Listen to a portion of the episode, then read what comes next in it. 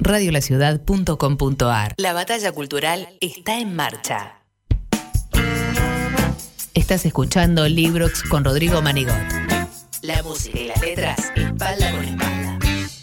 En Morón volvió el día verde. Los miércoles solo sacar residuos reciclables. Solo residuos reciclables. Como papel, cartón, plástico, vidrios y metales. Todos limpios y secos. De esta manera nos cuidamos y cuidamos nuestro planeta. Municipio de Morón. Corazón del Oeste.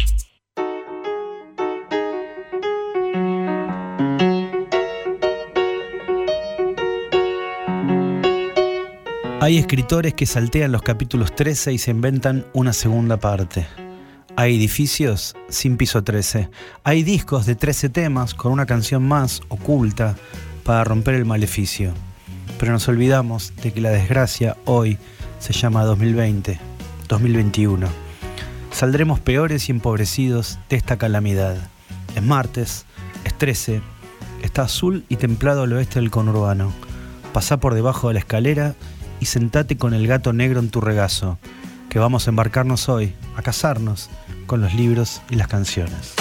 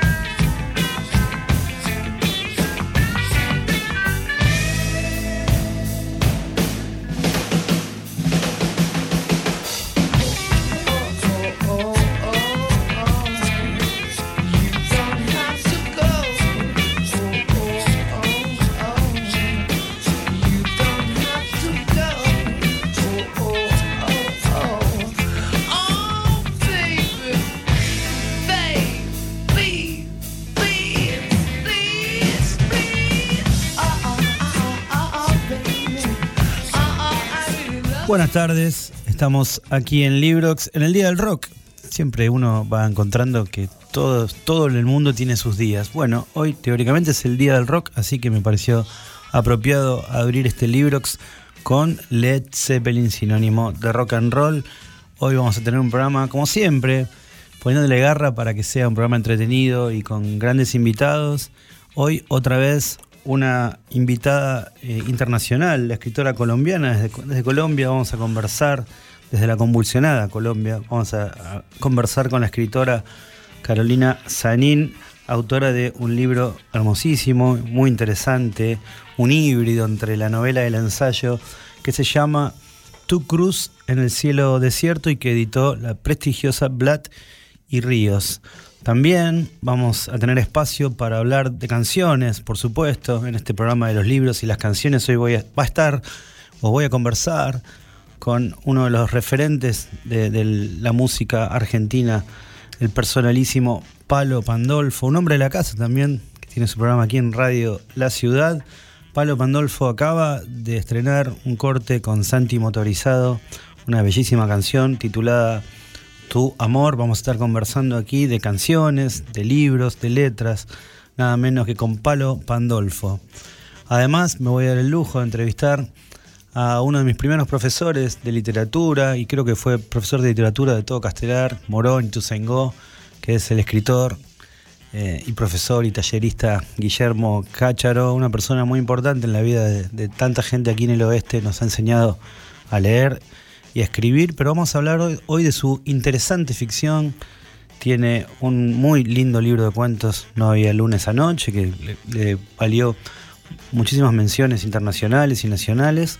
Y también vamos a hablar de Cronología de la Furia, una novela muy interesante que editó en 2014, pero bueno, con algunas coincidencias de época que después le voy a preguntar a Guillermo Cácharo en vivo. Y ahora nomás, en un ratito, vamos a estar, después de esta canción de Andrea Julia Álvarez, vamos a retomar esta sec sección que a mí tanto me gusta hacer, que es el taller de letras de canciones, hoy con un pibe que recién empieza, Luis Alberto Spinetta. Luis Alberto Spinetta, uno de los más poéticos a la hora de componer canciones, un tipo que ha privilegiado siempre la escritura poética a contar historias, sin embargo tiene distribuidas y diseminadas en su hermosísima y amplia obra, obra de canciones, tiene muchísimos temas con estructura de cuentos, pero eso te lo cuento en un ratito nomás. Como cuando me dijiste, decime señor, sin mí no sos nadie. Gracias,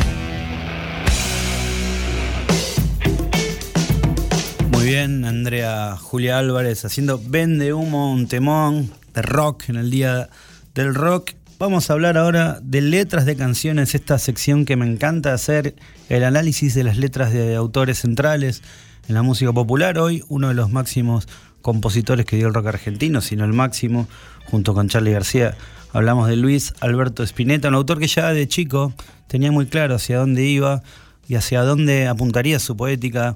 Hay un video muy lindo en blanco y negro donde él, con su voz muy fina, ya 18, 19 años, muy suelto de cuerpo, decía que él no quería escribir letras a los sui generis, donde la gente se reconociera, que él respetaba ese tipo de escritura, pero él prefería utilizar las palabras para armar un lenguaje donde la gente reconociera su poética. Es en esa decisión y en la decisión de buscar acordes y armonías absolutamente personales y originales, donde Spinetta organiza su arte. Por eso, para el oído desprevenido, Spinetta casi siempre suena difícil. Salvo en sus hits, ¿no? En sus hits Spinetta se pone un poco más coloquial. Este, por eso, eh, yendo al terreno de las letras, porque además Spinetta es un autor que no es tan sencillo porque yo creo que es entrar en otro mundo, y eso es la ventaja una vez que entras al mundo Spinetta, yendo, decía, al terreno de las letras, Spinetta, para mi modo de ver, profundiza el camino que inicia Tanguito en Amor de, primer, de Primavera. La primera vez que lo vi a Spinetta fue eh, viendo el show de Kamikaze, de presentación de Kamikaze hace muchísimo tiempo, y Spinetta tocó Amor de Primavera de Tanguito. Yo creo que ahí Spinetta se reconoce y encuentra un camino a, profundizar, que es el, del lenguaje, el de la poesía por sobre la narrativa. Spinetta, a lo largo de toda su obra, es un autor que experimenta con el lenguaje, que siempre también privilegia, y eso lo dice él en un video con Carla Ritrovato muy lindo que me pasó mi hermana Coti Manigot en Match Music. Spinetta privilegia la melodía sobre la letra y busca que las palabras este, surjan de acuerdo a lo que le sugiere la melodía. Sin embargo, sin embargo, y desmintiéndome y tirando abajo todo lo que vengo diciendo, existen en sus obras canciones con una estructura de cuentos. Sí, señor, canciones narrativas con introducción, nudo y desenlace. Fui buscando algunas, algunas son muy conocidas, otras no tanto. Pero en vez, en este sentido, Spinetta, hoy, aquí en Librox, en vez de experimentar solo con las palabras, de construir imágenes en la frente del oyente, la gran marca spinetiana. Aquí en estas canciones, Spinetta, como muy cada tanto a lo largo de toda su obra, se anima a contar historias, como esta que arranca con Almendra. Laura lentamente guarda en su valija gris el final de toda una vida de penas. Laura va unos pasos la alejan del pueblo aquel donde ayer el salir de la.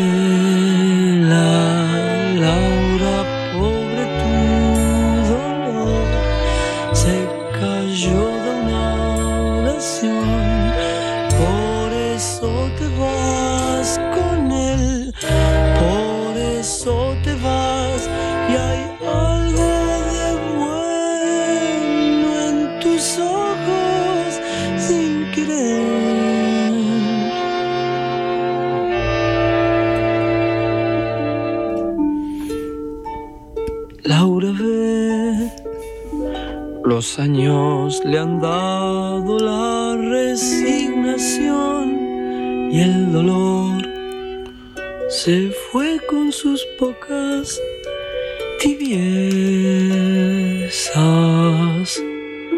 Laura ve, aunque es grande su vida, comienza aquí y a la vez termina la sed de su espera. Laura, pobre. Laura va, del primer disco de Almendra, voy a hablar encima de esta preciosa canción que es prácticamente, yo este tipo de canciones las llamo la historia del arte, porque es una adaptación directa, un pasaje casi de lenguaje en algún punto, de la canción She's Living Home, que un año antes eh, compusieron y grabaron los Beatles en su Sgt. Pepper. Eh, en cuanto a la orquestación también, si bien hay un bandoneón argentino con Rodolfo Mederos, la temática, la estructura está prácticamente copiada de She's Living Home. Las canciones cuento a veces tienen cinco estrofas y cinco partes A, querría decir. Y esas cinco partes A, como esta canción, se encargan de contar la trama. Esta canción, Laura Va, tiene dos partes, una parte A y una parte B. La canción eh, se, va contando a lo largo de las partes A y en las partes B Spinetta cambia la narración. En vez de contarnos en tercera persona, tercera persona la historia de Laura, le habla a Laura en las partes B que no son estribillos porque esta canción no tendría un estribillo o si lo tiene es cuando él dice Laura va. Laura va es una canción prácticamente tomada de She's Living Home de los Beatles inaugura ese género de chicas que se van de su casa en breve. Vamos a hablar con Pablo Pondolfo, que también escribe sobre una chica que se toma el tren. Pero bueno, esta es una primera canción con cuento y con una quinta estrofa que es simple. Mientras las otras estrofas A se repiten y son dobles y forman las primeras dos estrofas una introducción, las segundas, tercera y cuarta, digamos, formarían el nudo o el desenlace que llaman un cuento. En el quinto viene, en el quinto viene el desenlace, Laura se va con el muchacho aquel, del mismo modo que la protagonista de los Beatles se iba con el Motor Man. Así que bueno, Laura va, She's Living Home en Argentina, Almendra copia a los Beatles y empieza a producir su propio arte.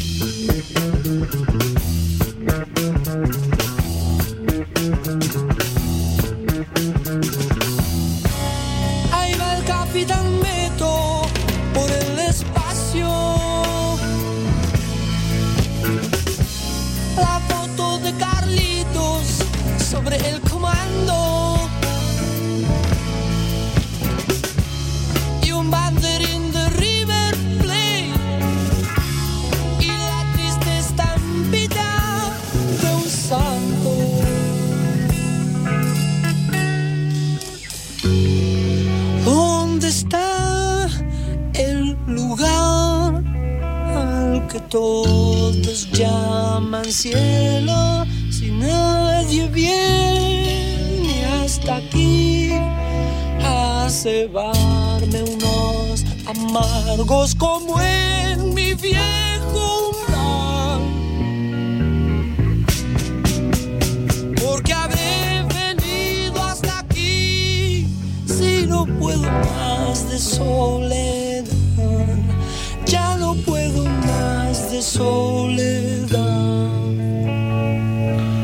Ahí viene El Capitán Beto, otra de las canciones tipo cuentos de Luis Alberto Spinetta, en este caso junto a Invisible.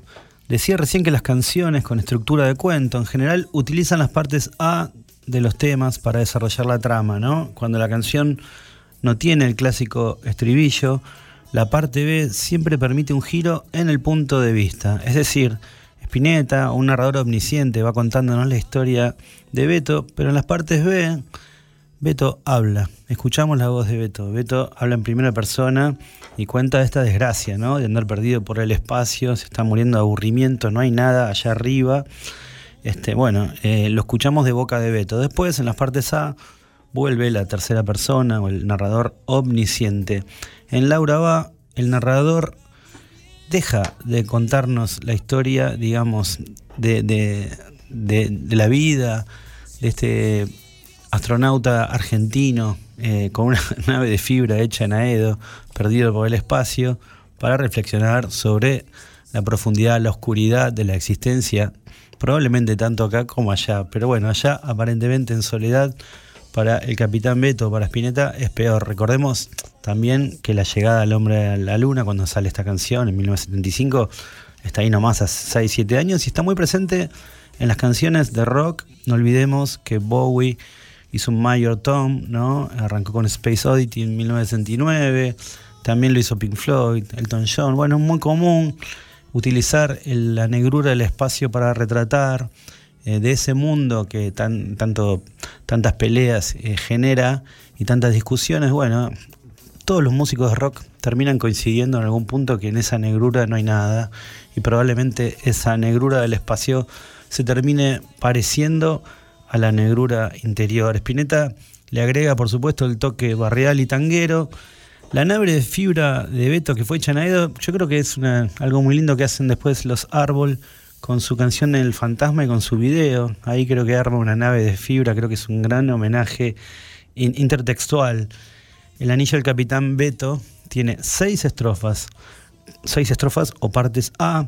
Las partes A en las canciones cuentos serían doble, Recordemos que un cuento tiene introducción, nudo y desenlace, y las canciones también, nada más que la introducción se cuenta en las dos primeras estrofas, el nudo, ahí el capitán Beto por el espacio se, termina haciendo en la tercera y cuarta estrofa, y la quinta y sexta, por supuesto, hay un desenlace. A ver si estamos cerca del desenlace, Juan Malarcón. Ahí está.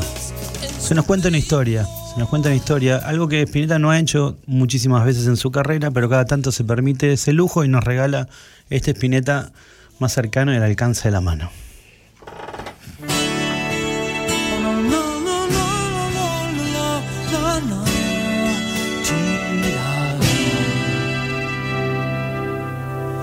Algo en los jardines me llama sin cesar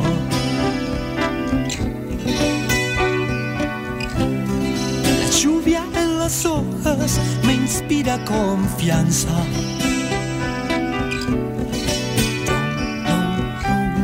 Los árboles se agitan, bendito sea este viento.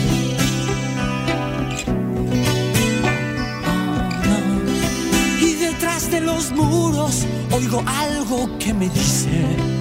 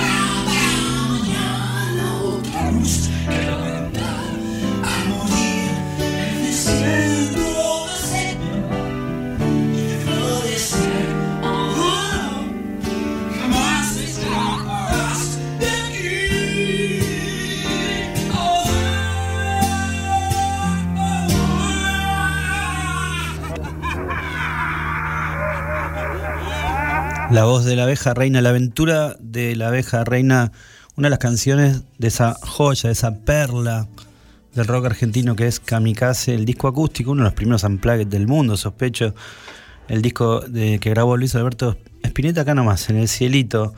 Canción cuento, la aventura de la abeja reina, vamos viendo. En las partes A hay un narrador que nos cuenta que está llamado por una voz en los jardines y que está curioseando hasta que final, aparentemente, finalmente en las partes B aparece una abeja reina que le cuenta dónde está.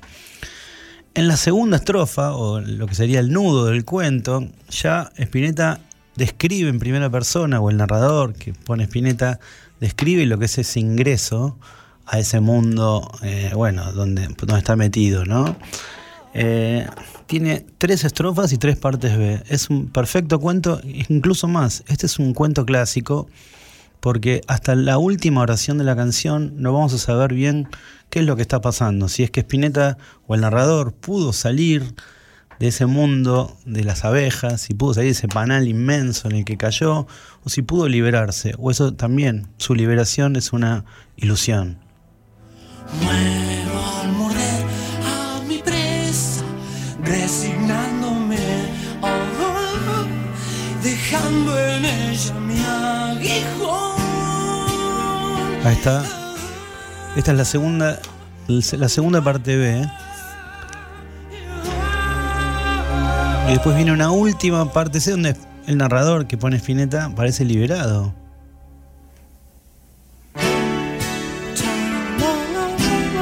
Pero no, finalmente, en el último renglón de la aventura, de la, la última oración de la aventura de la abeja reina, sabremos que Spinetta se ha convertido en abeja y ha clavado el aguijón y por supuesto le ha llegado la hora.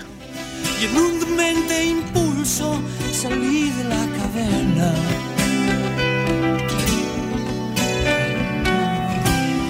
Y oí sonar el rayo y corrí por mil canteros.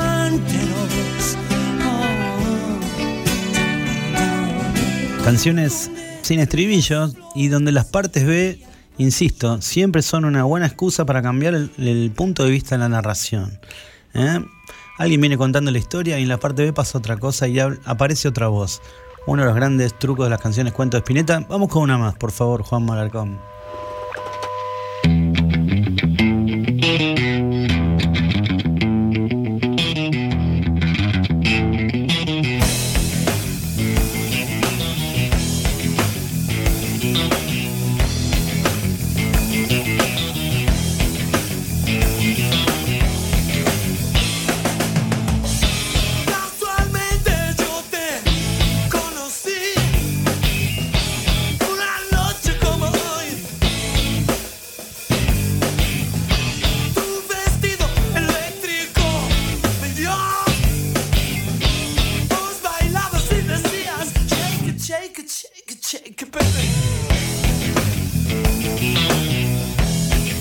Cheques, escrita en segunda persona y en primera, siempre las segundas son primeras. Primera estrofa, estribillo, segunda estrofa, nudo. Seguimos escuchando.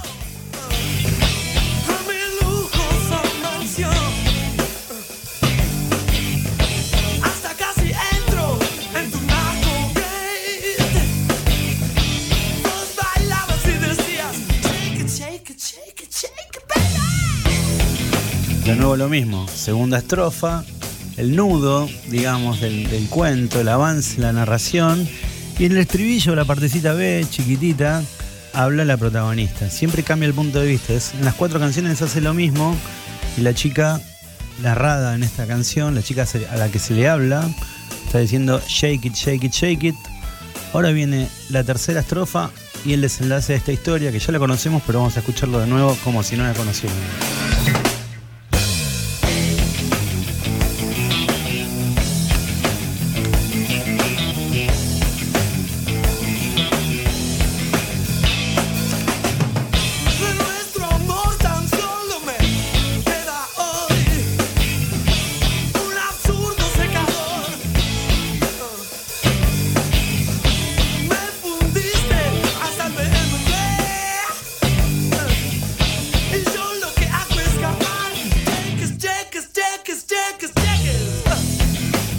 Cheques. Tres en partes A, tres partes B. Clarísima la introducción, clarísimo el nudo, clarísimo el final. Spinetta, ese Spinetta que a veces resulta poco accesible para un montón de gente. Se encargó de escribir, además de canciones increíbles y preciosas, muchas canciones también más terrenales, más simples, como estas canciones con estructura de cuentos.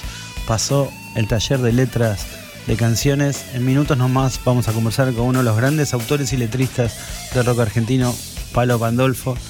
Según supe en su momento, fanático también de Luis Alberto Spinetta, por supuesto, y seguidor de su obra y continuador también de la obra de Luis Alberto Spinetta. Seguimos en Librox.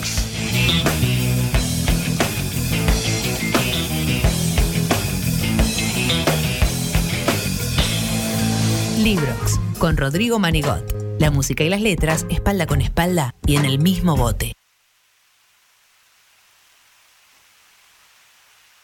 En Morón volvió el día verde. Los miércoles solo sacar residuos reciclables. Solo residuos reciclables. Como papel, cartón, plástico, vidrios y metales. Todos limpios y secos. De esta manera nos cuidamos y cuidamos nuestro planeta. Municipio de Morón. Corazón del Oeste.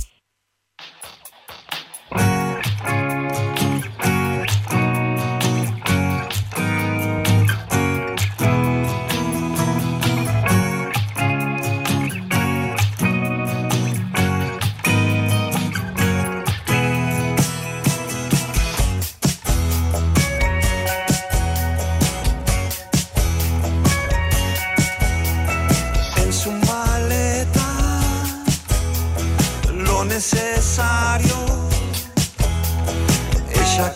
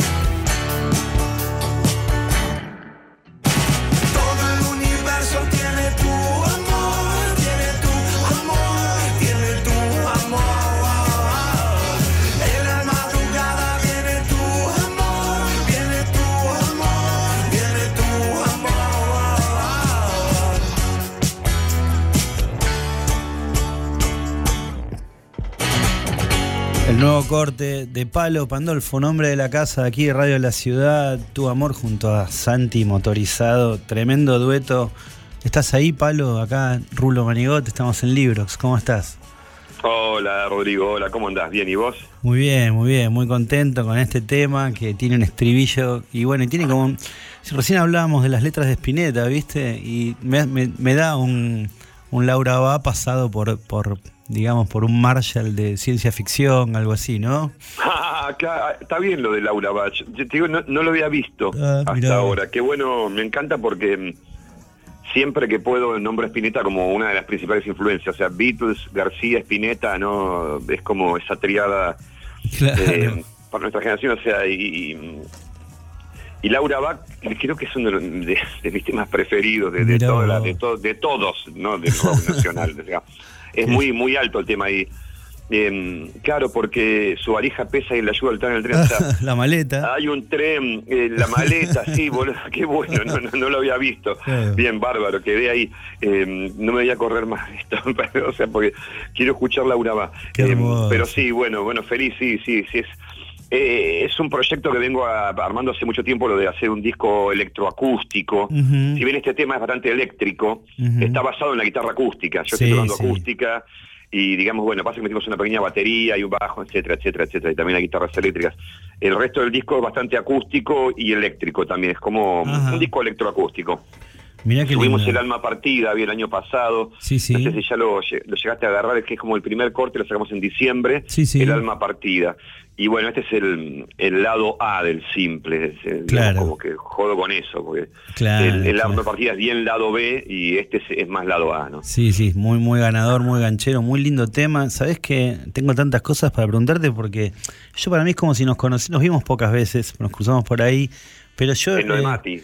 Sí, eh, no, en lo de Mati por ahí cruzamos sin cruzarnos, pero eh, Está no- bien, nos, claro, vimos en, exacto. nos vimos en algún escenario. eh, no me olvido nunca, vos lo que importante fue para mí eh, verte tocando al, al mes de la muerte de Papo solo acá. en Nosotros eh, abríamos el show tuyo en el Gorky Grana con mi banda y, y vos Ah. est- estabas solo de mañana tocando sucio y desprolijo con la viola. Hiciste una versión espectacular que se me caen las lágrimas de recordarlo. Ah, qué divino ese tema. Sí, locura, estabas sí. tocando solo, probando sonido con eso. Bueno, nada, mil cosas para preguntarte, hablar de, de tantas cosas, pero vamos a lo concreto. Hace poco, no voy a decir el nombre, alguien a quien quiero mucho, lo escuché en una entrevista que te estaba dando a vos cuando salió Tu Amor, es el viernes. Y te decía, qué raro, vos, un dueto que nunca me hubiese imaginado. Y yo por dentro tenía ganas de llamar a la radio y decirle a mi querido conductor que cómo no va a haber el hilo enorme que atraviesa y que une a Palo con Santi motorizado, que no, la poesía, el rock, la canción, la canción indie, digamos, hay demasiados hilos como para, para unir. ¿Lo sentís así? Sí, totalmente. Y el post-punk.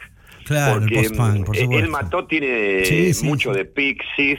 Claro. eh, o, o de Echo and the Bunnymen o de The Cure también, Claro. o sea, eh, y de alguna manera eso es lo que más nos une, el post-punk, eh, Claro. porque viste que las nuevas generaciones referencian mucho del post-punk, digamos, desde el 2005 en adelante, por una banda Claro. neoyorquina, eh, Yeah Yeah Yes, Sí, sí, sí. era re punk y, de, y a partir de ahí todo lo que puedas escuchar eh, muchas de las bandas eh, eh, encontrás de Cure encontrás mucho Joy Division Claro. eh, hay algo de The Police eh, eh, mucha cosa de- del tecno industrial post-punk Sí, sí. en fin y el Mató tiene eso eh, pasado por bueno por su contemporaneidad, eh, esa cosa algo cósmica también que une a todo el rock nacional, si querés ponerle. Pero Sí. yo, yo digamos, tú, mira, qué loco, justo estamos en, en, el- en Radio La Ciudad y Tuzangó Sí. y uno de mis comentarios que estoy haciendo ahora que estamos con el lanzamiento y tengo que hablar bastante del tema y decir que, digamos, en el 2013 estaba viviendo en el centro de Tuzangó Sur, Ajá. eh, en Iriarte y. Helpi. Sí, y. Entonces fui a comprar helado un domingo a, a la Roma, a Roma. Y pasé por la plaza sur de Ituzaingó y estaban armando sonido y escenario. Sí. Eh, un- y- entonces me acerco a alguien del sonido y pregunto, ¿quién, quién va a tocar que hace aquí? Y me dicen, va a tocar Él mató a un policía motorizado, en el año 2013. Qué lindo. Entonces, wow, digo, qué interesante. Entonces, a la noche dejo mi hogar y me voy a, a ver el show de Él Mató en la plaza eh, sur de Ituzaingó. Entonces, a partir de ahí, cuando porque ya estaban eran bastante comentados ya en ese momento. Era, Sí. Si bien eran una banda nueva, no era tan nueva Sí, sí, sí. y quiero decir, o sea, ya Sí, sí. tenía su... Yo había escuchado notas, críticas, comentarios, y bueno, los vi en vivo y dije, ah, bueno, listo, ya está, entendí. O sea, eh, él tiene un swing tremendo tocando el bajo y cantando como frontman, canchero. Eh, la banda, los dos violeros están siempre con- configurando algo muy bien armado entre los dos. eh, con texturas y esas formas justamente que estábamos diciendo que son medio Sí. medio noise Sí, sí, sí. eh, Y de alguna manera, bueno, entendí todo y a partir de ahí lo fui escuchando, fueron sacando sus discos y sus discos, depende de cada uno, le gusta más los primeros, los segundos, pero bueno, discos muy Sí. importantes del 2013 hasta ahora. Eh, lo conocía él personalmente en un show de Viva Elástico, en el 19, allá en la Tangente.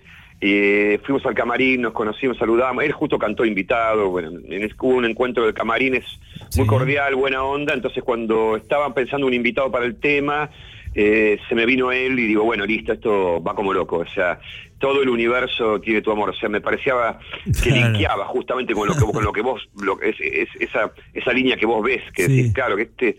Que a mí también me sorprendió que me digan que nunca me vino a decir, bueno, yo, yo sí me lo quería imaginar, pienso igual que vos, pero Claro. eh, nada, No, eh, y- cada uno imagina lo que puede y quiere. Y también algo que los une, ¿no? Porque yo, yo sabía de vos, eh, por ejemplo, eh, la otra vez lo comentaba con Iván Noble, estábamos en una carpa en el camping California en el año 1982.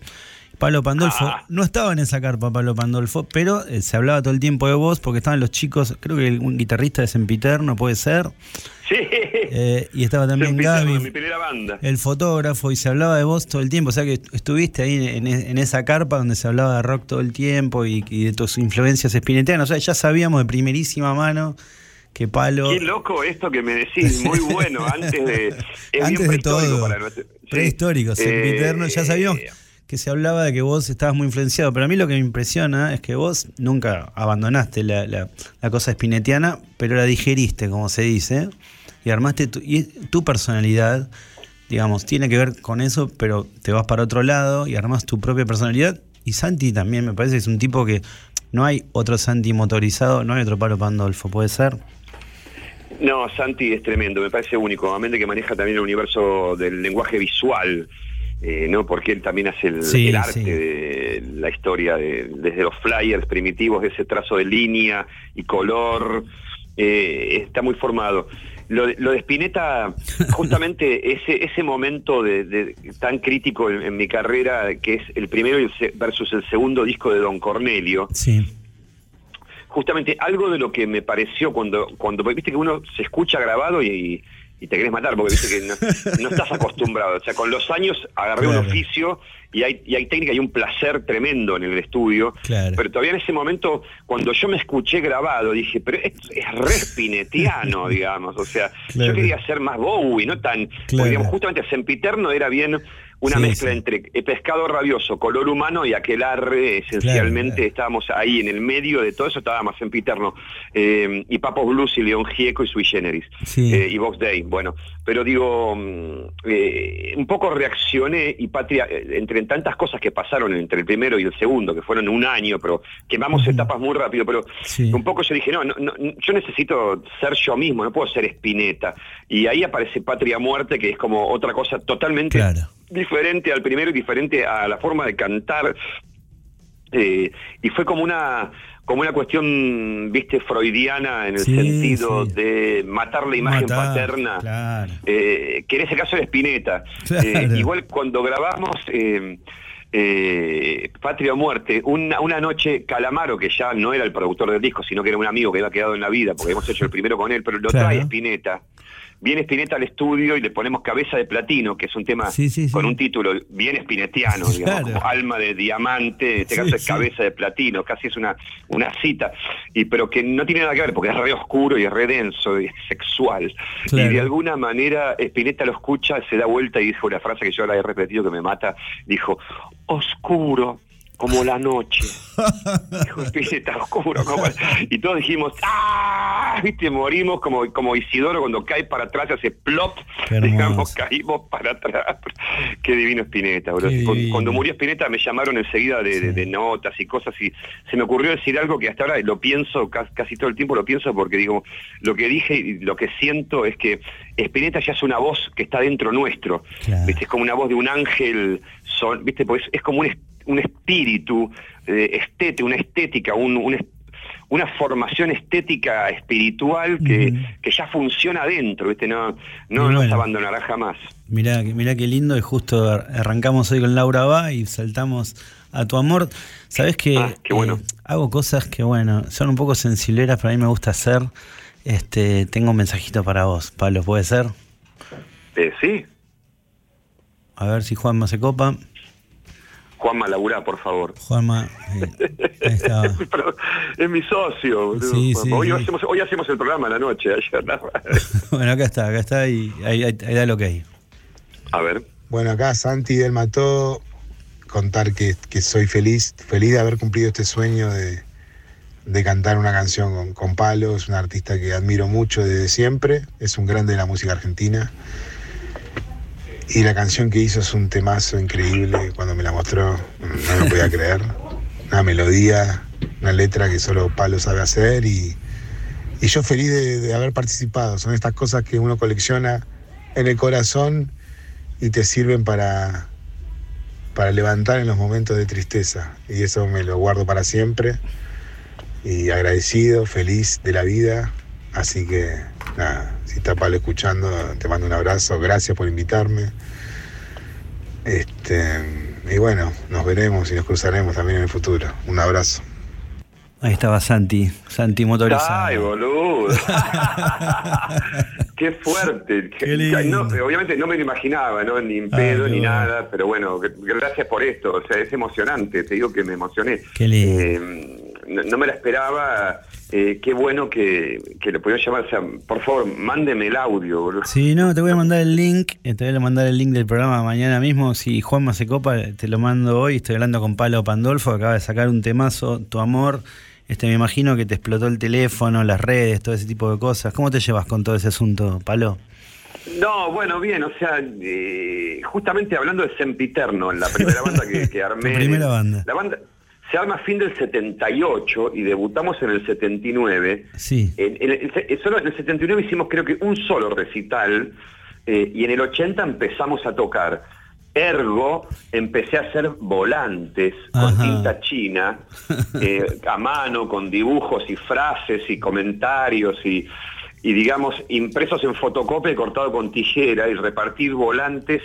Digamos, desde el principio estamos comunicando los recitales, comunicando las palabras. O sea, eh, para mí el, el pop, eh, que digamos los Rolling Stones son pop para mí, Sí. la, la cultura pop eh, es comunicación. Es, digamos, como decir, salir del agujero interior, como Claro. Es decir, eh, y digamos, las redes un poco vienen a, a, a- a allanarnos cier- cierto camino en el sentido de la comunicación, ¿no? Claro, claro. Por otro lado, también te encarcelan y a- amén de que YouTube es una estafa para los músicos, porque digamos, estamos todos poniendo ahí eso para, para que alguien lo vea pero y que te den 0,001 Sí, sí. centavos. sobre- Bueno, eh, es bastante una estafa y habría que poner una ley que regule el el- la utilización en...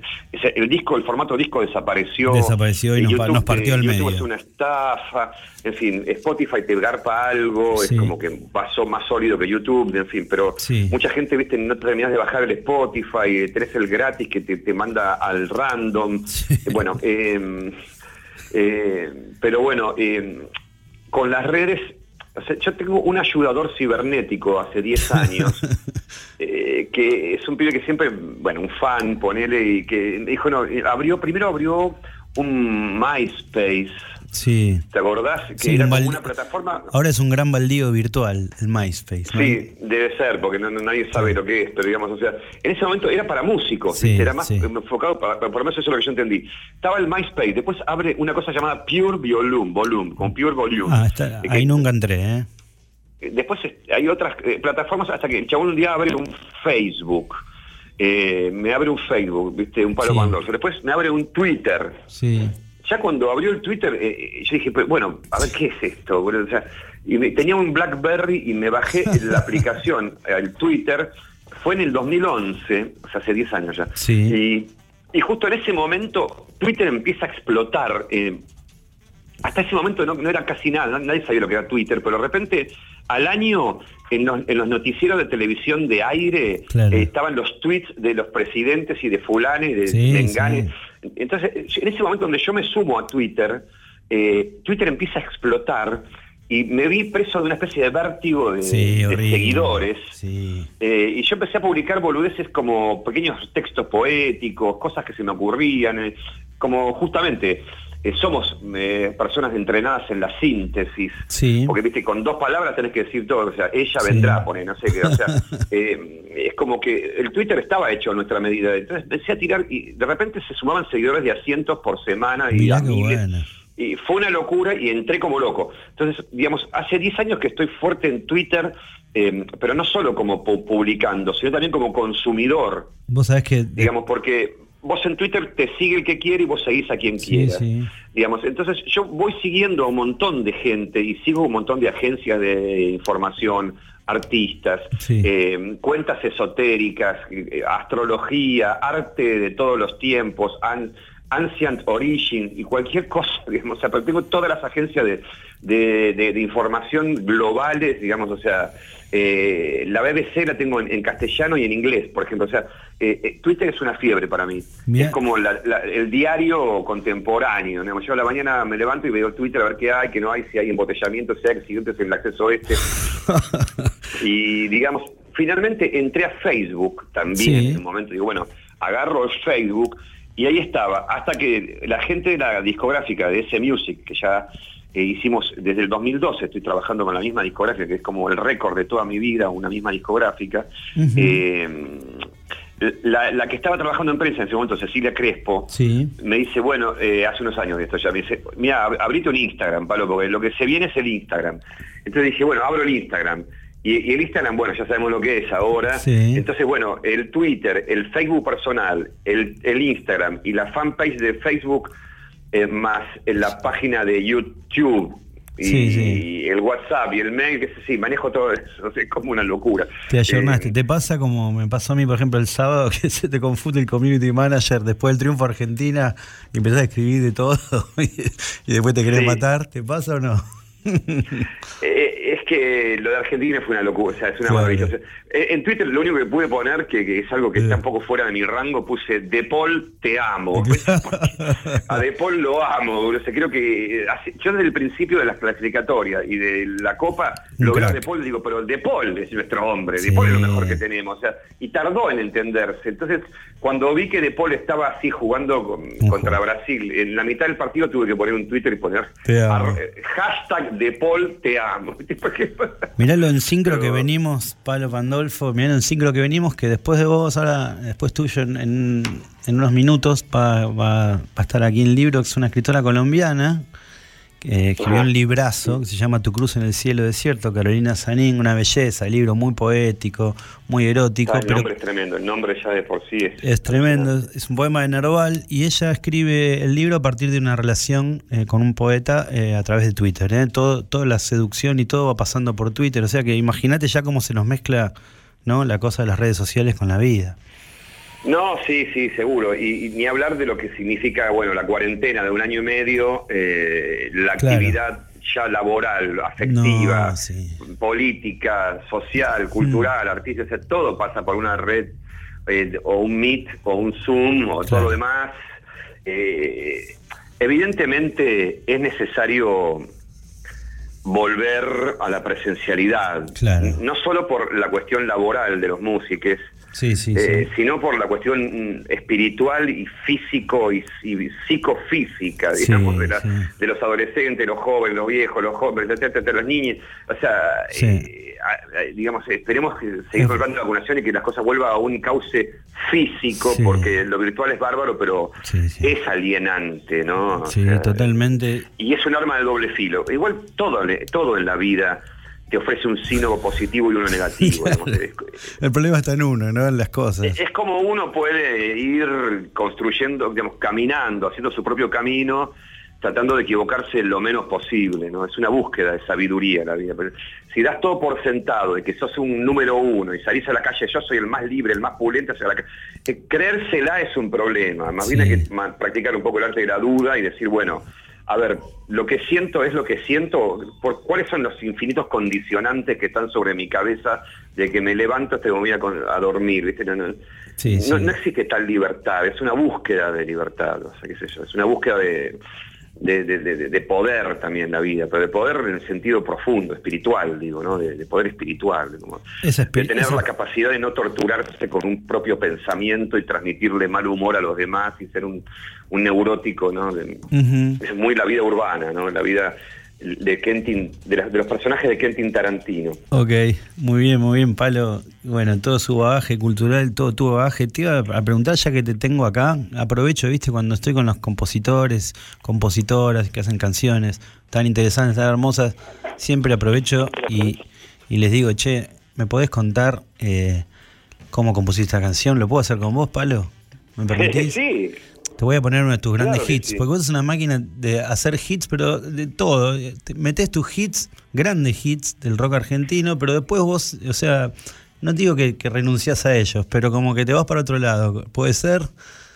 Haces tus canciones. Es una búsqueda que te decía Claro. justo recién, o sea, eh, eh, sí, lejos estoy de, de armar un, de, de haber armado un kiosquito Claro, hitero, claro. y, y quedarme con, con esa con ese producto, o sea, eh, igual los grandes maestros que te nombré al principio, que son John Lennon, David Sí. Bowie, Spinetta y García, eh, son los eh, los primeros en, en patear el tablero de su propia obra Sí, eh, e ir evolucionando David Bowie a la cabeza, ¿no? Que, bueno, cambiando eh, siempre. Fue, fue evolucionando y generando nueva estética, casi cosas que se contraponían a la anterior.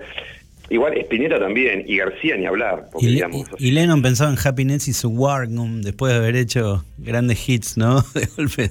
Sí, Te sale sí, con sí, esa. seguro. Y hizo Mother como temas catárticos, Claro. alevosos, de- que no tienen sí nada que ver con Help, que es catártico, pero es una hermosura. Pero Claro. sí, digamos que, mm, que está un poco en, en los grandes maestros. O sea, mm, sobre todo en, en- en Charlie. En Charlie. Mom- Charlie pateó el tablero de su estética una y otra vez. Es Claro. muy- Es, muy notable, digamos, Y- y siendo ahí- siempre él y cada vez más él, ¿no? Ahí vos Eh, ves tu sí. norte, digamos, en los tipos que no se quedan a, a multi- a repetirse, sino que todo lo contrario. Es que eh, me aburre soberanamente los artistas que Claro. no los escucho. Eh, por ejemplo, bueno, fuera del rock, eh, el gran músico argentino Astor Piazzolla Claro.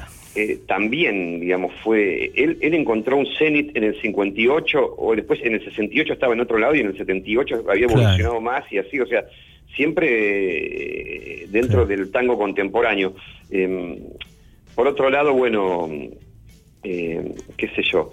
eh, es, eh, el, el- el rock como movimiento, cuando empezamos a, a curtir, a, a curtir, es algo antisistema. Claro. Eh, es algo anticomercial, sobre todo lo que es el rock progresivo en Argentina, como deciste, Sí, sí, como sí. que se opone a, a la mediocridad general. Y, digamos. Hay como una cosa de rup- rupturista. eh, contra es, es una lucha generacional el rock and roll en el 60 y en el 70 digamos que la gente grande lo odiaba eh, como muchos de ahora pueden odiar el, el reggaetón pero digamos Claro. no quiero comparar el reggaetón No. el contenido del reggaetón con el contenido del rock del 60 y del 70 pero digamos em, era muy urticante para gente como por ejemplo mi padre no Sí, y, sí. eh, entonces eh, desde ese lugar también yo que pateo el tablero porque Claro. que- para mí el rock and roll es, es justamente estar en la vereda del frente, ¿no?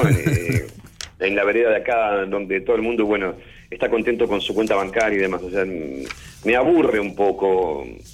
Y de todas formas, eh, vivís en una sociedad, pagás los impuestos y Sí, sí, estás supeditado a los mismos quilombos que cualquier persona. No es que tampoco, viste, uff, No, más bien. eh, vas a estar tan afuera del sistema. Yo siempre jodo que digo, yo tengo un pie adentro, en- hablando del rock nacional, Sí. tengo un pie adentro y un pie afuera del sistema, del, del mainstream. O sea, porque Claro. soy famoso pero pobre. Eh, me conocen en todo el país, pero al mismo tiempo no Tiraste me conoce varias- nadie. Tiraste varias, re- tiraste eh, varias remeras a lo largo de la nota. eh. Te digo que después mañana voy a rastrear porque tenés- te voy a tirar las frases que me partieron la cabeza, palo.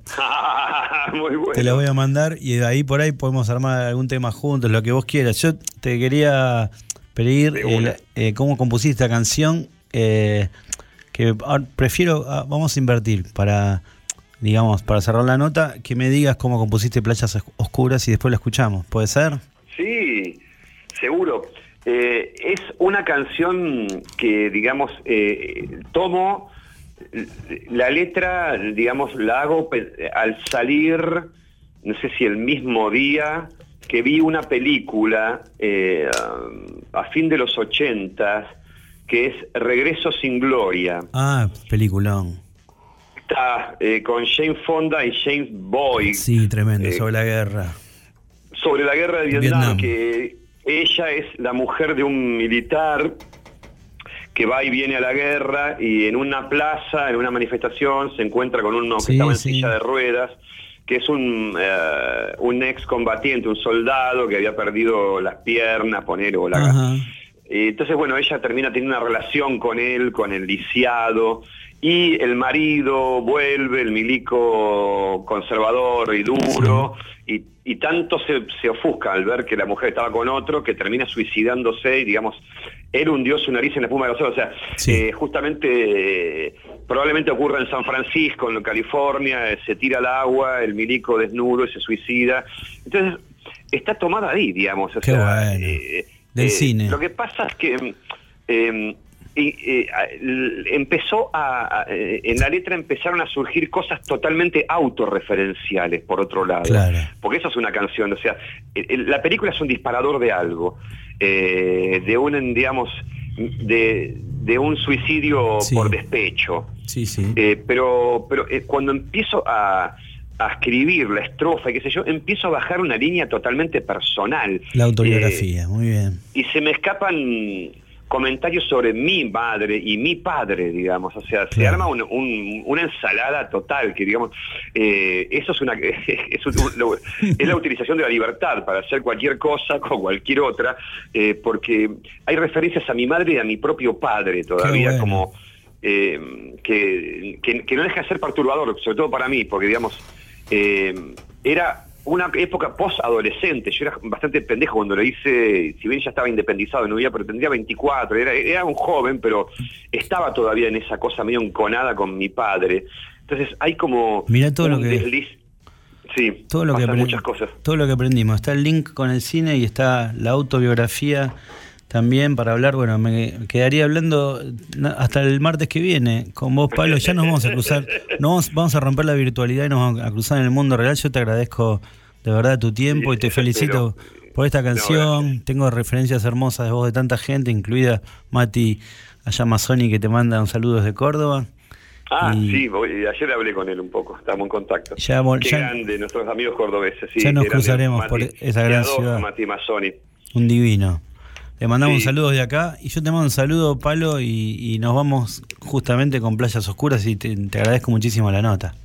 Bueno, un gusto, Rodrigo, un gusto estar hablando contigo y también en nuestra radio y en el barrio y para todo el mundo. Así que bueno, gracias por el aire y gracias por difundir. No, gracias a vos, Palo, gracias por todo, por tus canciones. Playas Oscuras, Palo Pandolfo.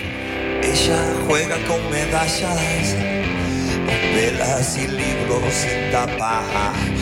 El pendiente de las luces, sin Dios cambia por el cielo. Tiempo, tiempo sin una palabra, viaje, soledad y depresión. Al final, suerte es su destino.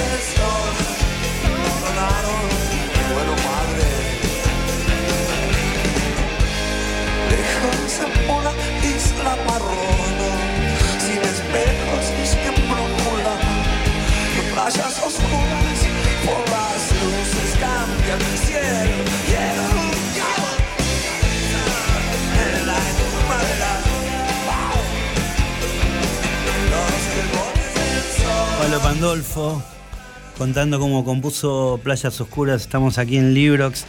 Tengo ahora el, también el privilegio de poder conversar con una de las grandes escritoras colombianas del momento, Carolina Sanín, la prestigiosa Vlad y Ríos editó esta belleza que es Tu Cruz en el Cielo Desierto, que es una joyita que camina entre la novela, la autobiografía y el ensayo sobre el amor.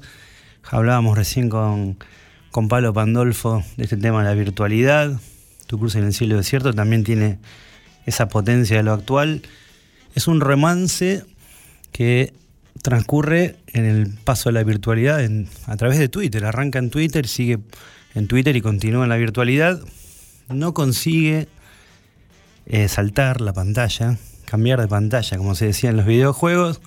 Y bueno, eso a los lectores nos da este regalo de que Carolina Sanín, a partir de esa imposibilidad, empieza a escribir esta novela. Tengo el privilegio de que esté Carolina del otro lado. ¿Cómo te va?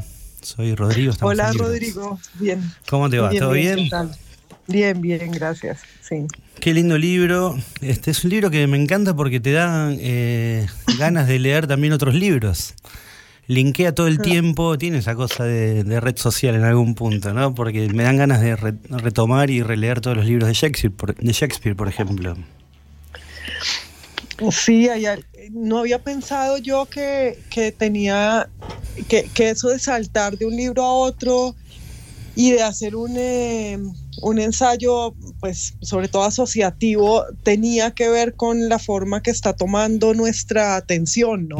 Claro. Y eso que es tan obvio, que es un libro sobre las- el amor en las redes sociales y las relaciones, y que se pega a cada contenido al que alude, se pega un rato y luego se despega, pues eh, tiene todo que ver con, con esa manera que tenemos ahora de pensar y de conocer, sí.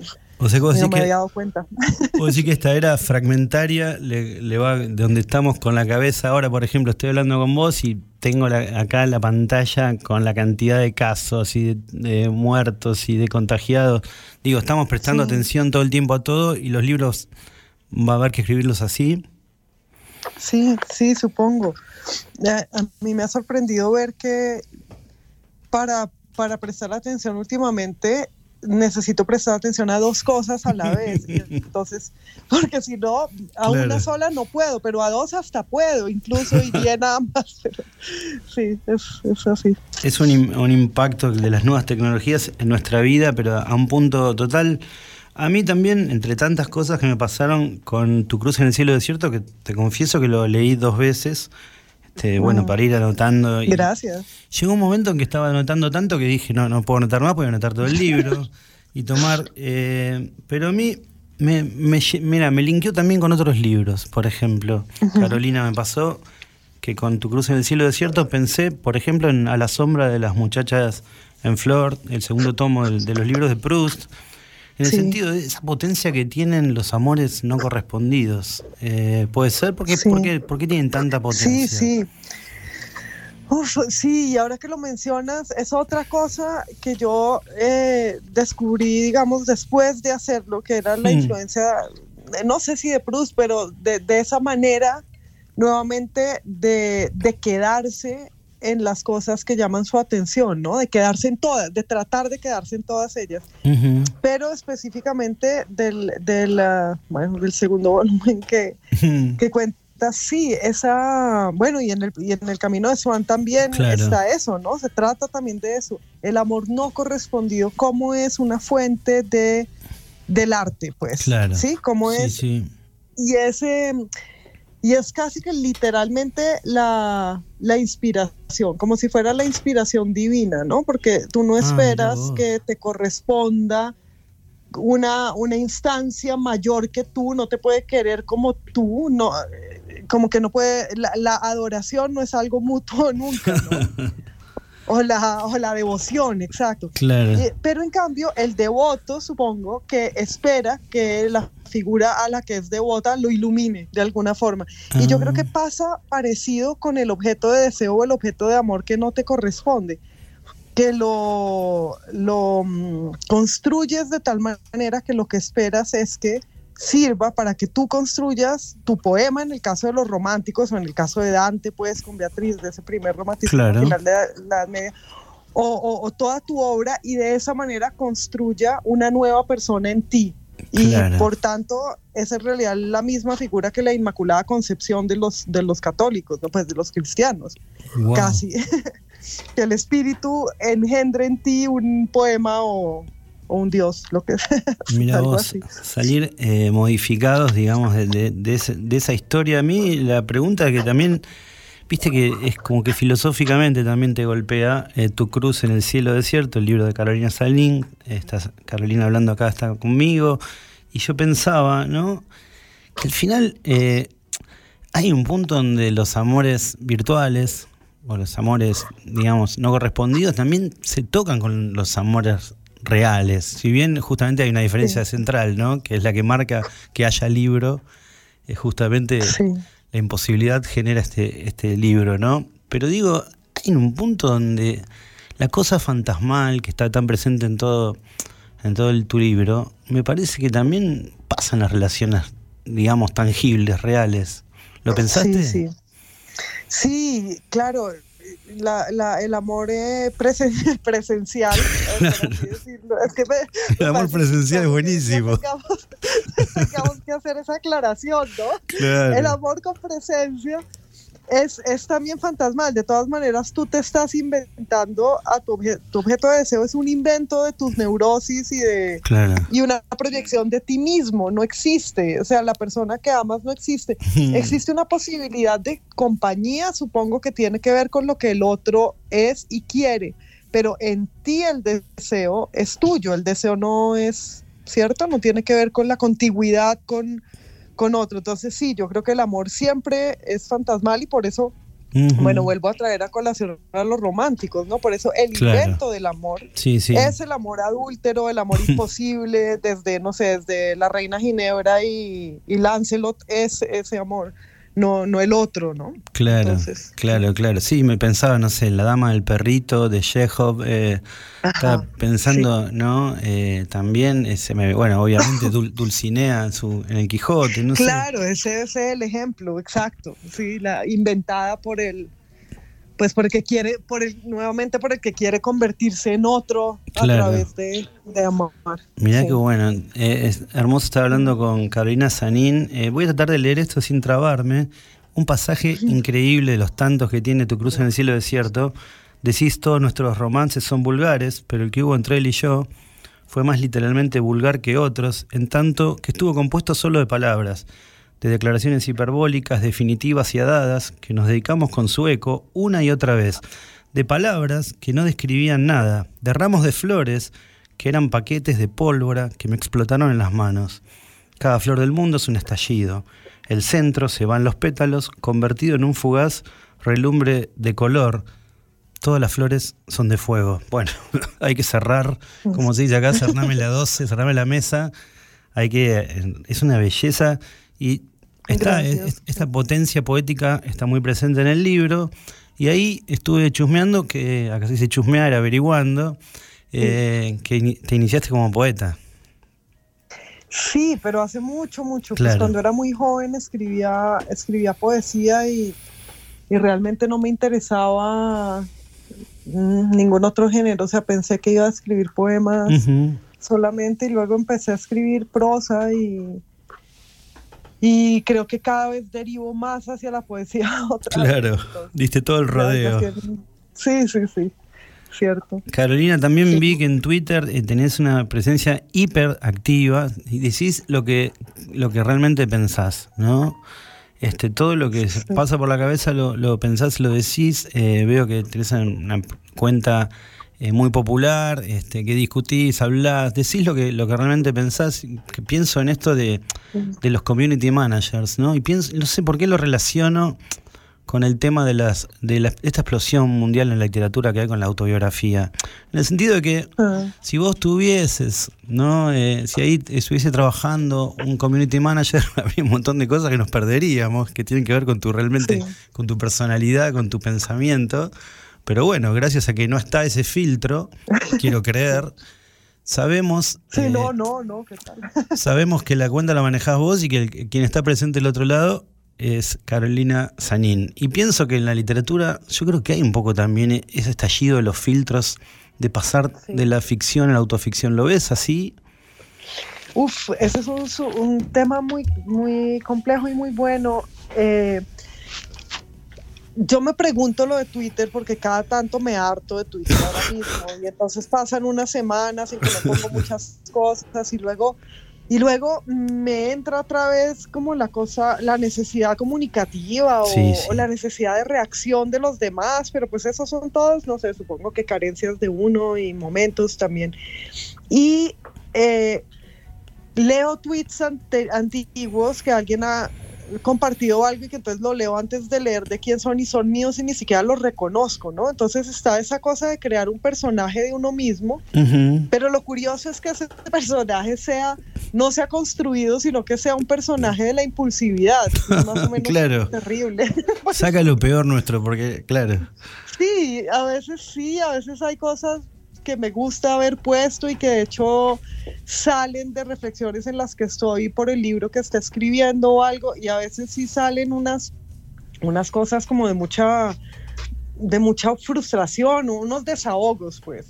Ujú. Y, y, y la relación de eso con el auge de lo autobiográfico también me interesa. El otro día me preguntaba yo si alguien realmente va a volver a escribir algo que no sea autobiográfico en literatura. O sea, porque Ajá. parecería que los que escriben cosas no autobiográficas estén todos escribiendo como copias de cine o de televisión, ¿no? O Claro. cosas que sirvan para un guion de cine o de televisión.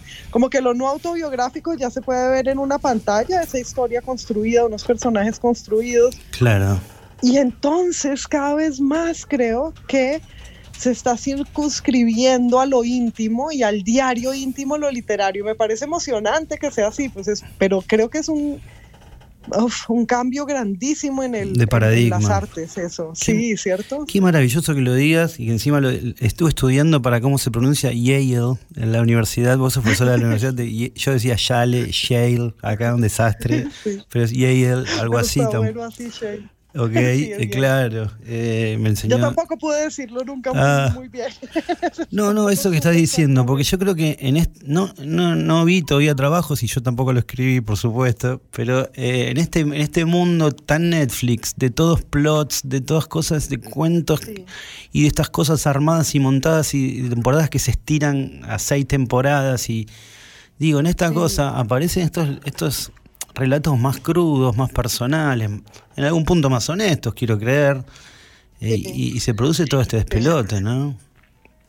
Sí, sí, es curioso, ¿no? Como esa diferencia entre como lo confesional y lo espectacular, porque Sí. la confesión también puede ser un espectáculo, pero es Claro. un espectáculo pequeño y poético y estrictamente eh, de palabras, pues literario. Sí. Eh, sí, y como que el plot quedó, como dices, pues sí, para, para lo audiovisual. Se me qué ocurría a mí eso el otro día, creo, pues sí. Creo que puede haber algo de eso. Sí, hablaste unas cosas hermosas con Santi Liach, a quien le estoy muy agradecido también, porque bueno, me pasó tu contacto. eh, hablaste Ah, unas cosas sí. muy lindas sobre las confesiones. Eh, ¿Sabes que había notado un compatriota tuyo de, en un libro fuera de época? obviamente la, la escritura, estábamos hablando de Proust recién, la escritura autorreferencial, digamos, viene ¿no? del fondo de los tiempos, pero Sí.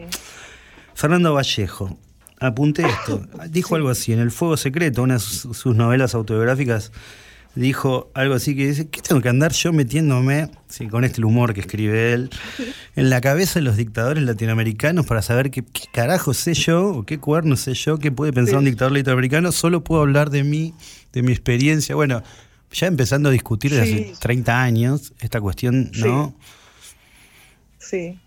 Sí, eso es súper interesante porque a mí lo que me pasa es, si quiero conocer a otro, no sé, a un dictador latinoamericano en ese caso o a cualquiera, lo puedo conocer en mí. O sea, la experiencia de cada humano es, eh, es universal y un hombre son todos los hombres, etcétera, etcétera.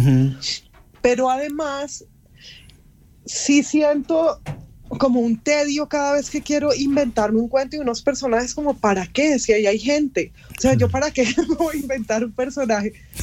Y me ha pasado últimamente a leer novelas, ¿sabes? A leer esas novelas Sí. súper estructuradas.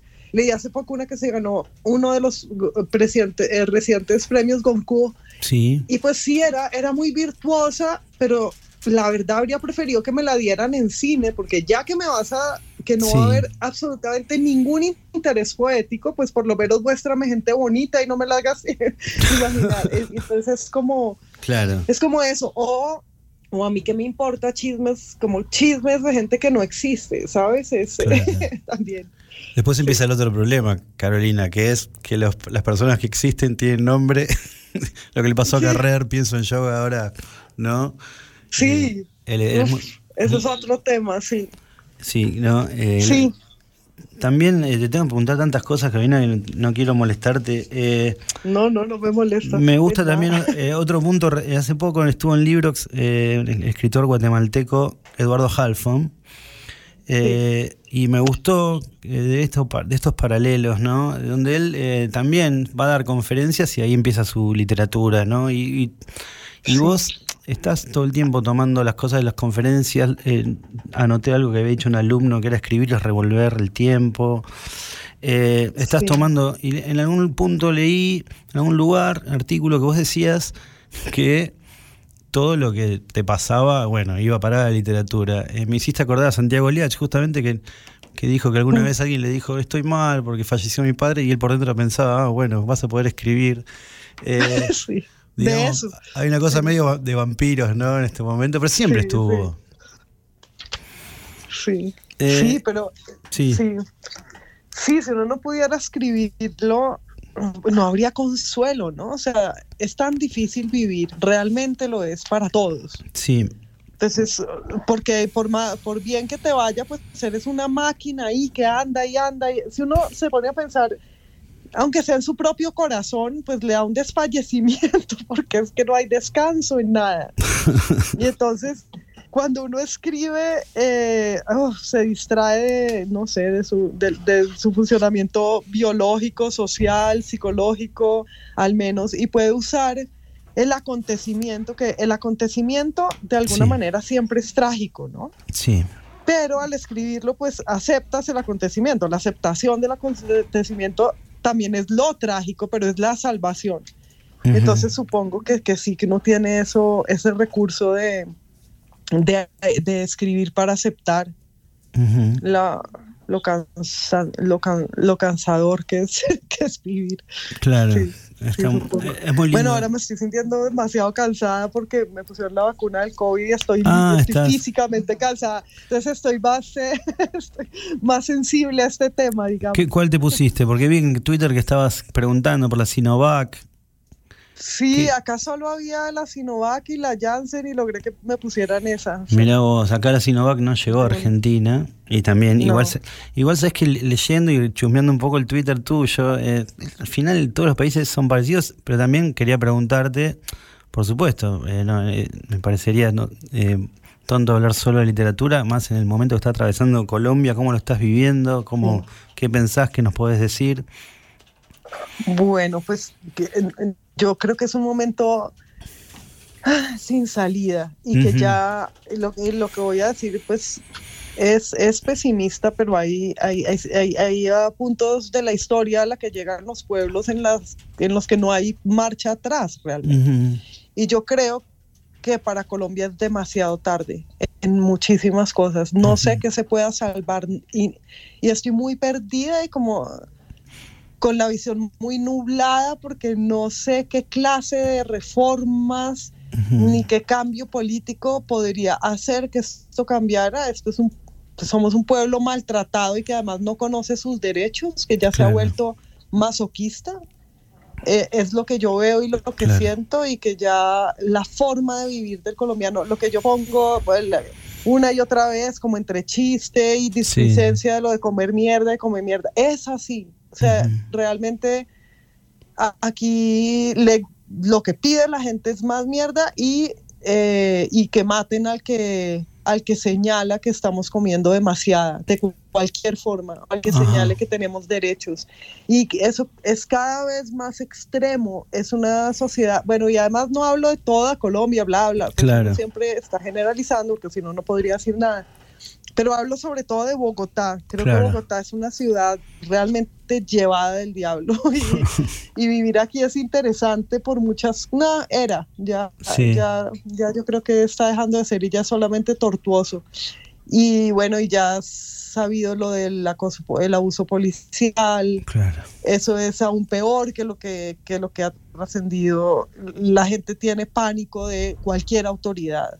Y, y hay Y- asesinatos de, de activistas políticos y de los derechos Y humanos. los asesinatos de activistas políticos en, en los últimos años, Sí. eh, sí, lo que pasa es que ya son tantos y tan frecuentes que a las personas ya ni les importa y hemos llegado a ese punto en el que nada importa y cuando obviamente no importa la vida de nadie, pues tampoco importa nada más. Entonces estas son ciudades rotas, sistema, eh, lo público está totalmente maltrecho y descuidado porque, eh, porque nada importa. Es, y es un poco es desesperante y supongo que tendrá su función, su, su ah, qué sé yo, alguna función de elevación espiritual también, me imagino. Entonces, Ni siquiera entonces ves, supongo que sí, no sé. ni, Ah, siquiera, ni siquiera contemplás eh, un progreso como está pasando en Chile. No, para Colombia no, es que son muchos años de unos atropellos contra los derechos humanos con los que no pasaba nada. tan grandes Claro. y, y los y la el, también tengo dudas con respecto al a la protesta a, a la manera como ha como ha funcionado pues o cómo se ha desarrollado la, la protesta entonces no sé y no creo y no y de hecho es que no pasó nada con la protesta pasó la protesta un montón de víctimas y no pasó nada y eso es lo desesperante de este país, que García Márquez lo vio súper bien hace Sí. 60 años ya, ¿sí?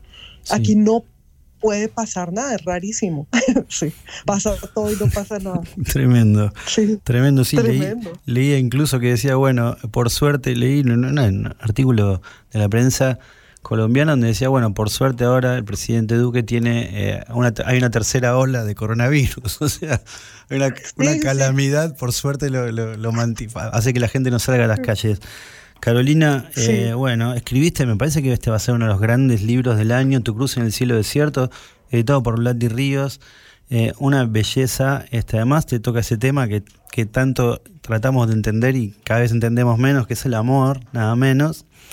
Yo eh, voy, voy a, re- a retirarme y a, y despedirme con una humorada, pero yo quiero agradecerle al, al poeta chileno del- de la novela de no, haber de no, haber cruz- no haberse cruzado con vos, no- nosotros, yo soy egoísta también, no hubiésemos tenido, no habríamos tenido el libro, ¿no?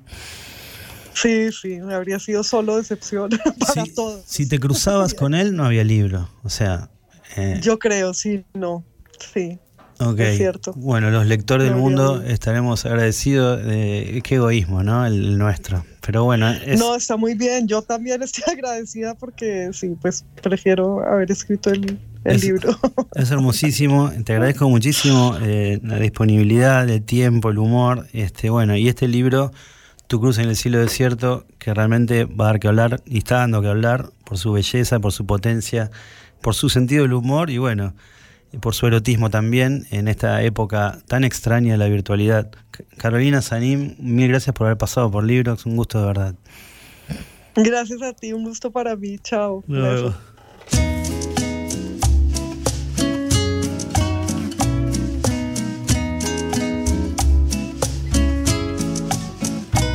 En el canto de las olas encontré un rumor de luz.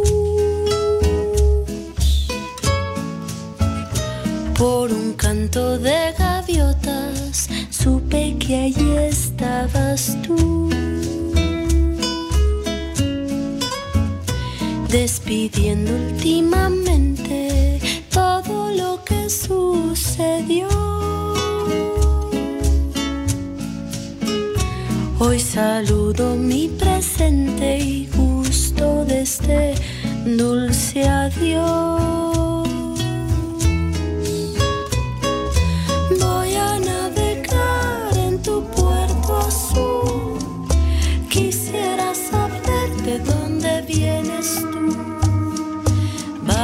A dejar que el tiempo pare, ver nuestros recuerdos en los mares y esta soledad tan profunda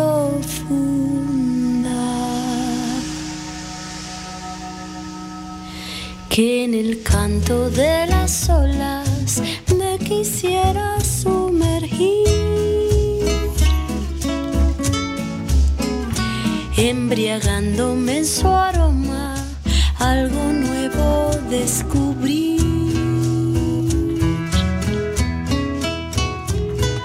Voy a navegar en tu puerto azul. Quisiera saber de dónde vienes tú. Vamos a dejar que el tiempo ver nuestros recuerdos en los mares y esta soledad tan profunda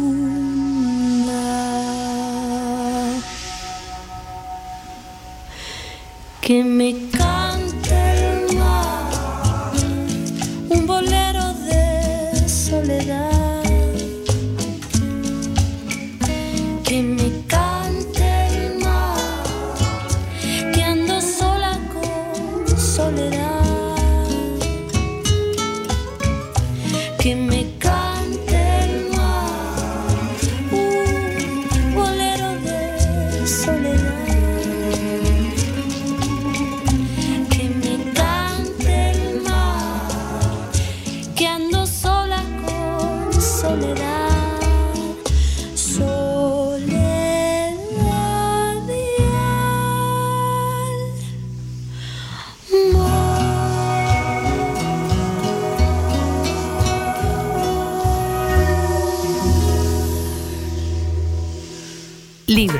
con Rodrigo Manigot. La música y las letras, espalda con espalda y en el mismo bote. En Morón volvió el día verde. Los miércoles solo sacar residuos reciclables. Solo residuos reciclables. Como papel, cartón, plástico, vidrios y metales. Todos limpios y secos. De esta manera nos cuidamos y cuidamos nuestro planeta. Municipio de Morón. Corazón del Oeste.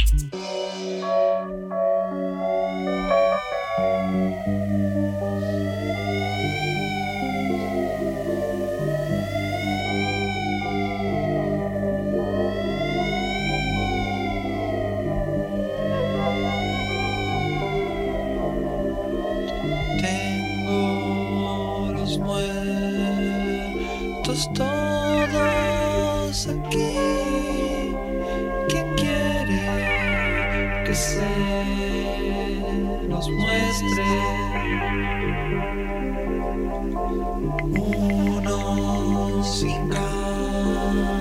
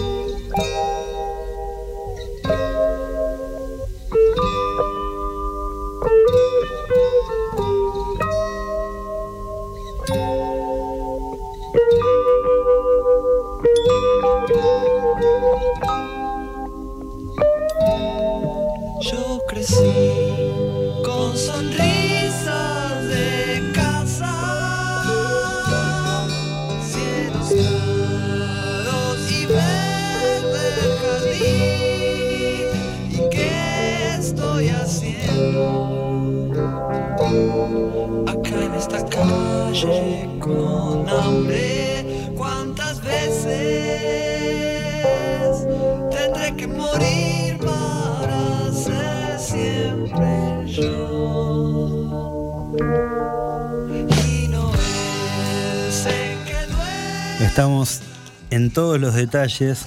Estamos escuchando Sui Generis. Ustedes preguntarán por qué. Yo sé por qué. Y Guille Cácharo, que está del otro lado también, pero ese es un secreto que nos vamos a guardar. Guille Cácharo, eh, yo lo quería presentar como una persona que, que, realmente nos enseñó a leer y escribir eh, a un montón, pero un montón, a toda una comunidad, un montón de gente. Eh, amamos la literatura más gracias a la influencia de Guille. Pero bueno, hoy quiero hablar de otras cosas. Quiero hablar de la obra de Guillermo Cácharo, que tiene unos libros muy poderosos de ficción, libros, el libro de cuentos No había luna esa noche, y también, eh, perdón que estoy acá con todos los papeles cruzados, pero con la cronología de la furia, que es su novela editada en 2014, que me imagino, la otra vez hablaba con Margarita García Roballo, y me decía algo que, que era, que me parecía importante y que era con lo que quería abrir esta charla con Guille Cácharo. Primero lo voy a saludar. Guille, ¿estás allí? Sí, Ah, sí, sí. ¿Se me oye? Sí, sí, te escucho. No estaba con todos me los papeles. encantó la puerta de entrada. Estaba me con- encantó la puerta de entrada. Estaba con todos los papeles, no, me imaginé, el tipo Pantera Rosa, quería hablar de cronología de la furia, pero otro día Margarita García Roballo, escritora colombiana, me decía que, que siempre hay un desfasaje entre escribir un libro y publicarlo, ¿no? Que cuando vos vas a dar las notas ya hace dos o tres años que lo escribiste y bueno, que se, se da un desfasaje que a veces es, es insoportable. Y pensaba, cuando leí Cronología de la Furia, tu novela escrita en 2014, en algo que seguramente habrás sufrido y que, que te habrá comentado un montón de gente querida, que es que tu novela sale en el mismo año que sale una película con algunos rasgos que me parece que están muy Sí. presentes.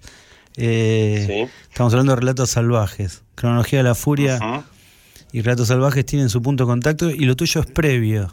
¿Lo, lo charlaste este tema con amigos, con gente?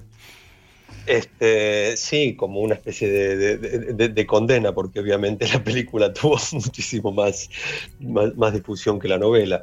Encima la, la- la novela yo la tenía terminada en el 2011. Claro. eh, haber- de haberse publicado en ese momento, hubiera, no hubiera quedado duda de que no... Bueno, igual el, el- el libro salió muy cerquita de la, la película, así que no, no hubiera tenido tiempo para, para escribir la novela copiándome de la película. Claro. Porque viste que, viste se arma ese es- mito, es ¿no? una sí, sí. este, igual, mm, bueno, este, yo, yo entiendo que la, la- la novela trabaja otra cosa que lo que lo, que vi en la película que me encantó, porque bueno, las escenas de furia que aparecen en la novela son uno de los dos niveles de la historia eh, y por ahí pueden ser llamativos, pero mm, al menos en lo que yo intenté, no sé cómo se lee, Sí. eso lo tiene que decir siempre quien, quien lee. Ya te lo voy a decir. Eh, no era, no era, no era necesariamente eh, lo, eh, siempre el, eh, lo, que, lo que estaba en primer plano. ¿no? Este, esa- la otra historia que va transcurriendo paralelamente a las escenas de furia, a mí me interesaba que tuviera también su, Sí, su potencia. sí. eh, estamos hablando con Guille Cácharo, Guillermo Cácharo, ex escritor y tallerista muy reconocido aquí en el oeste. Eh, Ah. Guille eh, saca Cronología de la Furia, que obviamente va trabajando con. Me imagino que sos eh, de los escritores orfebres que van pensando todo y vas armando una estructura en paralelo, que en principio relatos que no se tocan, obviamente en algún momento ya no sabemos cuál es la historia A y cuál es la historia B, pero también pienso que son, justamente hablaba recién con Carolina Sanín de Colombia, creo que Sí, escuché la charla encantadora. divina, eh, ¿viste? Y pensaba eh, en el tono, eh, en estas escenas que vos narrás, no quiero spoilear mucho, eh, que en Cronología de la Furia hay una cosa que después se dio en el plano de realidad, que yo intuyo que debe estar cerca del 2001, eh, deben estar inspiradas por ahí, pero que no, pasa, no terminaron pasando acá, pasaron en Chile, en Colombia, ¿lo, lo sentís así, esa cosa profética? Eh, ¿Tenías, ¿Lo tenías claro al Mirá, escribir?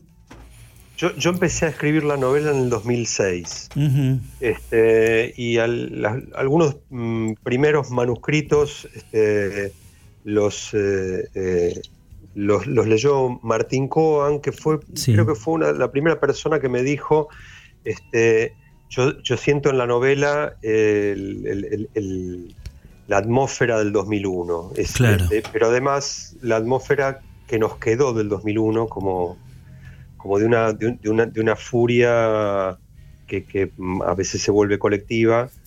Este, y, el, y la gran pregunta es si va a terminar siendo transformadora de algo o no, o si va a ser simplemente un emergente en un momento. Y otra, otra gente que la, la- la leyó este, más recientemente Sí. me decía que, que sentía que había sido una novela anticipatoria de tiempos que, que- que- que se venían, así que yo no sé muy bien. Claro. Eh, sí, pero creo que están esas, esas cosas. Por ahí en nuestras historias hay como unas recurrencias cíclicas Sí. de, de- y en, en todos los planos, porque hay, hay, hay furias colectivas y hay furias muy individuales que también juegan su peso en el relato que yo traté de ir armando. Es, es muy interesante tu novela, que me imagino que tiene que estar acá en la Recoba de la Cueva, ¿no? Eh, Sí, sí. tiene sí, que estar sí, Cronología de la gente acá Furia. Eh, Eh, en Éfeso creo que la tiene Carlos también en Ituzaingó. Y en la, acá en la zona está, está- estaban algunas de, de Capital, pero ya no les perdí el rastro. la vamos a mandar a De La Mancha, que están ahí los amigos siempre apoyando el programa. Hay una hermosísima librería de Corrientes y Riobamba. Eh, tam- también eh, sentí alguna especie de eco, homenaje kafkiano en el, con el protagonista de la novela. ¿Puede ser? Eh, ¿Lo buscaste? No, no, no, no lo busqué, pero mm, em, digamos, eh, el, trabajo que yo fui teniendo sí me, se me fue imponiendo la necesidad de, construir eh, este, esa, esa identidad, ese, ese- personaje de una manera muy, muy particular. Me haces pensar con lo de Kafkiano que sí, hay, hay como una, hay una especie de asun- asunción del encierro y de la imposibilidad de, de- de actuar que, que el personaje este, tiene en buena parte de la novela, que mm, siento que va bastante por ahí. Por ahí está también algo de, de, Camus en el extranjero y en la peste, en la índole de este, de este personaje, eh, que en última instancia, mm, bueno, yo lo, lo- lo fui sintiendo, Sí. porque de algún modo se me impuso un poco el personaje, que, que el, que el principal conflicto que tenía era consigo mismo, Claro, por supuesto. Este, el, el conflicto con la realidad este, que va apareciendo en la novela es el conflicto con, con- consigo mismo, con su profesión, con sus vínculos. Sí, sí, está clarísimo. Eh, es una muy linda novela. Este, Gracias. No, eh, está buenísimo, la leí en un día, el viernes creo que te escribí, pero también releí eh, tus cuentos. Vos tenés, sacás en del año 2000, nada menos que por Seymour, No había luna esa noche, que es una linda colección de relatos. Leí el primero que es también, ahí, ahí está Cácharo, el mecanismo de relojería, este, un cuento divino. Eh, creo que Juan Martínez lo llamaba cuentos de inversión, en el sentido que Ah. arranca para un lado y termina para el otro. Eh, Qué bueno. digamos, eh, pero es como que se da vuelta, ¿no? La, la cuestión, pero te trajo un montón de alegría ese libro de cuentos, ¿no? La- sí, este, fue, fue muy. eh, fu- Fueron, fueron cuentos que fui escribiendo este, de, de a poco a lo largo de varios años. Este, mm, el, el cuento que le da el nombre al libro fue mi primer mm, premio literario Sí. este, con el que conocí a dos enormes amigos de- a partir de ese momento. Los conocí ese día porque el- en el jurado que me premió el, el cuento que le da nombre al libro estaban este, Walter Ianelli y Alberto Ramponelli. Sí. Este, y con- de- de- ese día este, ellos estaban muy contentos con el cuento, charlamos, quedó, quedó un, un- un vínculo que después se fue convirtiendo en una amistad hermosa y bueno, lamentablemente, bueno, este, sigue Sí. siendo hermosa la amistad con ellos, lo Sí. eh, extraño que no, que no estén más con nosotros. Sí, sí. Este, después me pasó que yo no- fue raro porque no, no, no, no, no creo, no confío demasiado en los, los premios, pero bueno, el, el- el- el último del cuento, creo que está en el último lugar, uno que se llama Paso de Viejo. Sí. Este, con, con sorpresa me llegó un día una carta que había ganado uno de los, mm, una de las categorías del Premio Internacional Juan Rulfo. Espectacular. Y, y al libro eh, le dieron, eh, también en, eh, al libro completo le dieron un, un segundo premio en la Secretaría de, de- de- de Cultura de, la Nación. Y bueno, ahí también re contento porque en el jurado estaban Silvia Parraguirre, Claro. Jorge Bocanera, Bueno, eh, escritores unos, este, unos nenes, hermosos. unas nenas y unos Así nenes. que bueno, sí, fue la, la verdad que tengo, tengo esa satisfacción este, de, de- de haber recibido este, esas devoluciones eh, her- hermosas, en las que tampoco hay que este, confiar de- de- demasiado o esperarlas o, o ensoberbecerse si ocurren. Pero claro, bueno, son- pero siempre son- es lindo son- que ocurran. Sí, sí, la verdad que sí, y, y- y la manera como ocurrieron fue, fue, fue muy linda. Fue muy lindo y bueno, también es lindo poder acercarme a vos y, y tener esta charla. Te, te tengo muchísimo aprecio y, respeto y aprendí un montón Gracias. Sí, sí. a- al lado tuyo en tus talleres y, y nada, eh, me puso muy contento saber que tenés una novela ya lista que busca editor.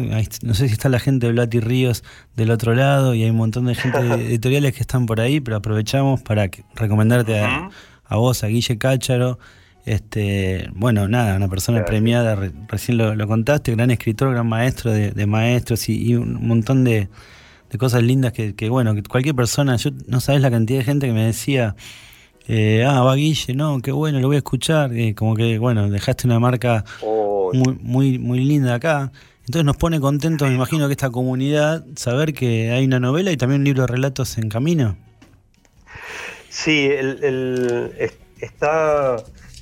el- la, la novela ahora está en las- el proceso de segunda reescritura, así que espero ya terminarla pronto. Y el, libro de, de- de cuentos eh, tiene que ver con. eh, eh, va- vamos a, a- a revelar la infidencia, si te Sí, sí, la- por favor. con la, este, la introducción que me, me pusiste, que fue lindísimo, no me lo esperaba. Ajá. Este, el, el, el show de los muertos, la, la canción de, de, Sui Generis. de Sui Generis es, el, es el nombre de un, de un cuento que tengo escrito a partir de esa canción de Sui Generis. Surgió medio de casualidad. Yo, yo he escrito algunas cosas por, por encargo, que es una cosa medio rara, pero me, me Siempre y a veces Somos hijos del rigor. mejor. Este, sí, a veces lo hago mejor que, que cu- cuando escribo. este, soy, soy mal patrón de mí mismo y respondo mejor a, a- a quien me hace me encargo. Y fue una invitación que me había hecho eh, Pablo Meliquio, le había escrito algún texto para, para un libro que había salido en Perú en homenaje a, a, a Cerati. Sí. Eh, y, con, eh, y cada eh, escritor desde distintos lugares de América Latina habían escrito eh, un, un relato, un texto en relación con un tema de, Gustavo o de Soda. Sí. Y se iba a hacer uno sobre Charlie. Y eh, Pablo, que está involucrado en, eh, en la, la- la cuestión, porque había quedado el contacto con el editor eh, peruano, le habían dicho, conseguí otro escritor argentino, me, me- me contó este, si, me, si me gustaba la idea, y el, el momento que me lo contó yo pensé el show de los muertos, así, en el bueno. instantáneo. Este, y después, bueno, en unos días este, escribí el- el- el- un cuento que tiene que ver con lo que a mí me produce la letra y la música de ese tema de, Charlie. El libro creo que no salió nunca, pero me terminó motivando para empezar a hacer un conjunto de, de- de- de relatos basados en mi relación con temas musicales. De hecho, No había luna esa noche es un, es, es- es un tema musical. Mirá vos. Eh, esto que, que esto en general no lo he, no lo he contado mucho, así Mirá que qué te bueno. estoy dando una, prim- una- una- una primicia de hace Mirá qué bueno. ¿Y dónde es, 25. Guille? 25 años. Es de un, de un grupo este, estadounidense, Oregon, de, de un grupo de, en, en aquel momento lo integraban Ralph Towner, eh, Colin Walcott, eh, Glenn Moore y Paul McCandless. Ajá. Y en uno de los discos de ellos hay un tema que se llama así, este, No había luna esa noche, y la atmósfera, eh, un tema instrumental. Sí. Este, la atmósfera de ese tema a mí me, Te disparó. me, me- me disparó la, la- la historia que... Mirá qué bueno. Vos sabés que en general. Así que bueno, y el libro este que estoy eh, empezando a, a preparar, este, si, si termina llamándose como, como creo que se va a llamar, eh, se va a llamar Letra y Música. Ah, ok. Este, O sea que la música, bueno, vos sos músico también, así que siempre está ahí bordeando. sí, sí, sí, sí, está ahí siempre. Guille, eh, bueno, buenísimo saber que tenés eh, nuevos proyectos y que están ahí esperando. Este, Gracias. Nada, también me, me gustó mucho hablar con vos porque iba notando como que, que tenés eh, tu canon de autores eh, argentinos que te gustan y que, que siempre recomendás. eh, Bueno, podés, podés decir quiénes son. Este, el- el- por ahí es, sería, sería muy largo el canon completo, pero puedo... puedo- Sí, los últimos. lo- sí. Eh, sí, este, bueno, mira, eh, algo que, que, eh, mm, eh, hay, hay algunos escritores no tan conocidos nuestros. Del otro día, este, cuando nos veíamos, hablaba de, de Tomás Downey, que es un, Sí. Es un cuentista argentino joven y a mí me parece que escribe de una manera muy Sí. interesante. Traductor de Chaí Eh, Editorial. Traductor de la Chaí, que es cordobesa, que es espectacular. Ahí, eh, ahí tradujo. Hay dos libros de cuentos de él ya eh, publicados y la verdad que lo, lo- lo- lo recomiendo. Tomás Hace, Downey, bueno, para, para que le- le- esto es un pedido a la gente de La Mancha, que está del otro lado, que es una librería que tiene todo. Tomás Downey, de La Mancha, amigos, sí. Después, bueno, este, cosas que, que- que ya han, han tenido más, más, más trascendencia y más difusión. Este, me, me- me gustó mucho Come Tierra, la, novela de Dolores Reyes. Preciosa. Gabriela Cabezón Cámara me parece es una escritora formidable. De otro mundo, formidable. una prosa. Sí, sí. Este, y Samantha Schweblin me, me gusta mucho como cuentista, eh, me parece muy buena como novelista, pero como cuentista me parece... eh, Siete casas vacías. eh. Claro. Este, y después, bueno, me voy a, me voy a olvidar de un montón y, y no, no, no sería justo, pero este, me, me hiciste pensar en algo que eh, venía persiguiendo hace mucho tiempo y acabo de, de conseguir hace poquito, así que, este, y, y al- quiero recomendar al, al- al autor, conseguí los, los cuentos completos de Elvio Gandolfo. Ah, mira vos. Este, y El- Elvio Gandolfo es un, es un escritor eh, que creo que no, no tiene No, no. El, el- el reconocimiento este, que, que- que se merece en- entre nosotros. Este, y lo tenemos y sigue produciendo y es un Sí. escritor eh, formidable. Es que eso es lo que decía Bolaño. Bolaño. Roberto Bolaño decía que la literatura argentina es, es tan rica que, que, digamos, la- las segundas líneas son en otro país serían brillantes. Sí, sí, sí, sí.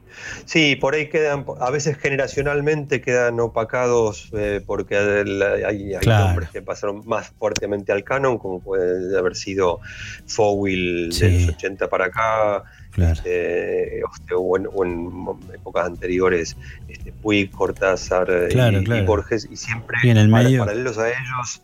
Este, bueno, yo eh, este, no, no, no soy simpatizante más que hincha de Racing, siempre digo que el mago Capria tuvo la desgracia de, de- de estar al mismo tiempo que Maradona. Claro, claro. Pero bueno, Bueno, pero ahora está De Paul. Ahora, a de, veces, exactamente. ahora con De Paul, el huevo Acuña y Lautaro Martínez, ahí, bueno, siempre nos pasamos a, a esa pasión. También me hablaste de Jorge Concilio, de Sebastián eh, Basualdo. Sí, Jorge, Jorge Concilio, Sebastián Basualdo, Gabriel Bellomo, son escritores eh, nuestros contemporáneos que realmente eh, vale, vale mucho la pena, la pena leer. Y este, yo este, recomiendo este, fuertemente est- estar atentos a su escritura, porque son, son Perfecto. escritores muy, muy, muy, muy, muy interesantes. Tomamos nota, te voy a hacer la última pregunta. Eh, esta es más personal, espero no, no invadirte. Eh, deja- estás dando talleres de lectura, este, que decime dónde se pueden promocionar.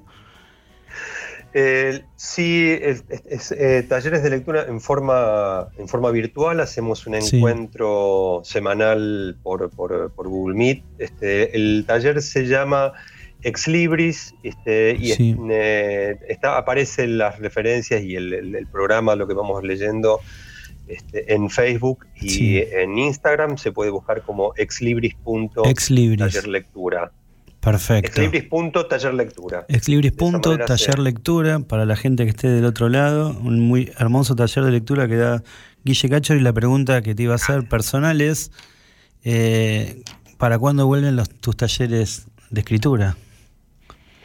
Eh, no lo sé. Bueno, La verdad, te, te- te- te- te lo respondo bien, eh, bien, bien personal. Sí. Eh, me- me- en un momento me, me ocurrió que me llevaba demasiado tiempo el modo como yo Sí. trabajaba los talleres de escritura y me empezó a pesar que en cierto momento sentía que estaba por ahí ayudando a escribir a un montón de gente y no estaba pudiendo escribir yo. Ah, mira qué buena respuesta. Eh, y, y en ese sentido, los talleres de lectura me, me- me- me- me liberaron de, de eso y me, me resultó más fácil este, ponerme a escribir mientras no estaba dando talleres para que otros escribieran. ¿no? Así que bueno, no sé Bueno. si, si en algún Bueno. momento volverán. Yo lo único que te voy a pedir, como, bueno, eh, ex alumno, eh, es la novela de la novela autobiográfica de, de ahí, de- del mar, pero no, no te digo más nada. Eh, Guille Cácharo, para mí es hermoso poder hablar con vos siempre, siempre que te cruzo digo, pobre Cácharo, lo agarro, lo interno y le pongo, me empiezo a preguntarle No, cosas y un- hablar. Un, placer y te agradezco muchísimo, No. Rodrigo, el, el espacio este, la charla, bueno, para mí un placer enorme. No, para mí también, y bueno, por suerte lo que siempre hacíamos en la calle, ponernos a hablar de literatura y de escritura y de lectura, lo hicimos acá en Radio La Ciudad. Guille, el abrazo Una más alegría. grande y bueno, muchísimas gracias por estar y, Gracias y a bueno, vos, abrazo enorme. eh, Cronología de la Furia y No había luna esa noche que están en las librerías de acá de Castelar y por supuesto están de La Mancha. Gracias Guille, vamos a cerrar hoy Gracias a vos. te mando un abrazo y cerramos hoy Librox eh, con otro relato del conurbano, que le agradecemos mucho a Leo Yola esta producción que hace para Radio de la Ciudad. Hoy vamos a escuchar el relato La Calecita de Noelia González. Muchísimas gracias por estar allí. Esto fue Librox. Nos vemos el martes que viene. Un saludo para todos. La madre abriga a sus hijas con el pretexto de salir. Vamos a la calecita de Padua, dice. Cuando termina de subir el cierre relámpago de la campera hasta pellizcarle la carne del mentón a Emma, que ahoga un hipito y a escondidas, apartando la cara, comprueba no haber sufrido algún daño. Emma dibuja ese lugar en su cabeza, un pequeño parque de diversiones con un carrusel en el centro, que siempre ve desde la ventana sucia con persianas de chapa del Sarmiento cada vez que va a la casa de sus tías. Un viaje que Emma siempre padece, resistiendo 40 minutos desde Morón para terminar vomitando en el 92 cinco minutos antes de bajar en la tablada.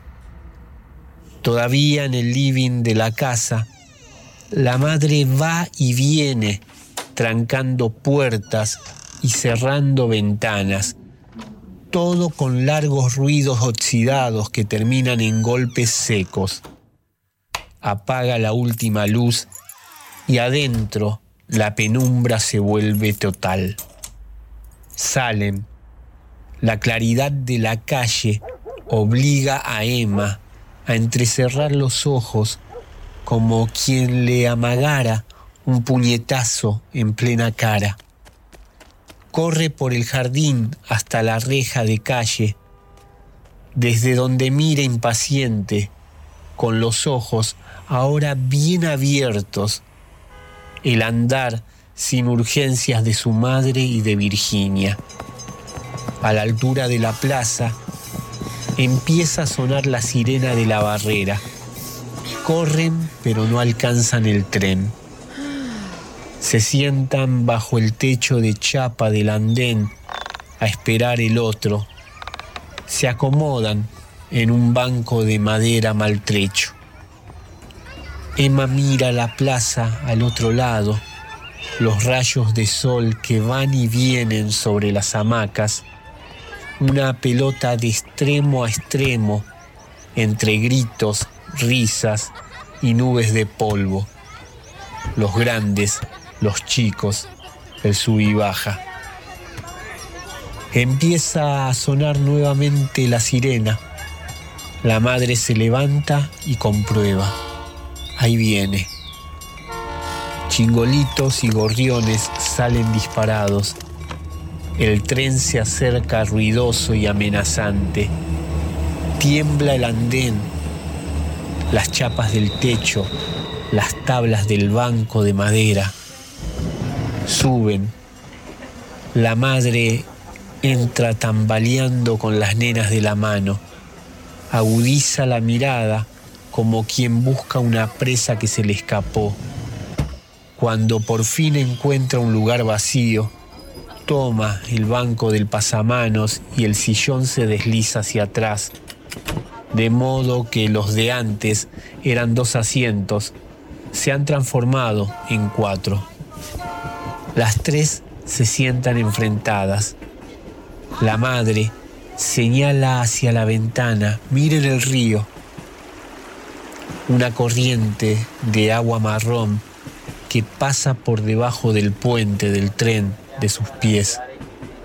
Del mismo lado, cuando el río perdió su minuto de gloria, Emma clava la vista entre las instalaciones de la fábrica de cigarrillos mientras aspira en profundas inhalaciones el aroma dulzón del tabaco. A los tres minutos bajan. El tren se pierde entre remolinos de basura saltando sobre vías, piedritas y durmientes. Hay un solo andén con pequeñas islas que venden diarios y chocolates. Canteros con árboles llenos de colillas de cigarrillos y chicles masticados y sucios. Las chicas ven cómo se aproxima la formación que va para Moreno. Tiemblan bancos, chapas, andén, mientras ellas se dirigen a la bajada.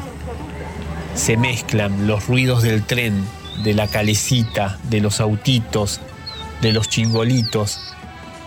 Tan cerca todo parece fracción del mismo parque. Pero la madre intercambia miradas cómplices con Virginia y cuando el tren que va para Moreno abre las puertas, ambas giran y tironean de los brazos de Emma para subir. Adentro otra vez, a paso del rey, a casa. La madre y Virginia se sientan y estallan en risas. Las puertas se cierran. Emma se queda parada al lado de ellas. Mira por la ventana las luces, los colores del parque que empiezan a perderse porque el tren arranca, la aleja. Emma repara en su familia, esas risas sin sentido, antes de clavar la vista en el piso por el resto de la tarde, para sus adentros, despacio, con calma, lee por encima de la ventana. En caso de emergencia, rompa el vidrio. Tuerce la mirada a la izquierda y se queda observando fijo dentro del soporte plástico el martillito rojo de acero sobre la cabeza de su madre. Radiolaciudad.com.ar Seguinos en las redes o buscanos en la calle. Twitter, arroba Radio La Ciudad. Instagram, arroba Radio La Ciudad OK. Facebook, Radio La Ciudad y tu Go. Radiolaciudad.com.ar Bienvenidos a la Resistencia. Exo Energy es la división de Exo Sociedad Anónima, encargada de investigar y desarrollar soluciones de energía limpia y sustentable. Brindamos asesoramiento técnico y soluciones profesionales que se adaptan a las necesidades de empresas, instituciones, edificios de departamentos, viviendas familiares y zonas rurales. Estamos enfocados en utilizar fuentes de energía renovables, como la solar, para un aprovisionamiento de energía eléctrica sustentable y ambientalmente amigable. Exo Energy. Conoce nuestros productos en exoenergy.com.ar. Cinco Esquinas, productora audiovisual. Cinco Esquinas, productora audiovisual. Productora audiovisual. Filmación, fotografía y diseño profesional. Ofrecemos un servicio de alta calidad. 15 años, bodas y todo tipo de eventos. Todo tipo de eventos. Transmisiones streaming. Realizamos transmisiones streaming en calidad HD, con equipamiento de última generación y con un personal altamente capacitado.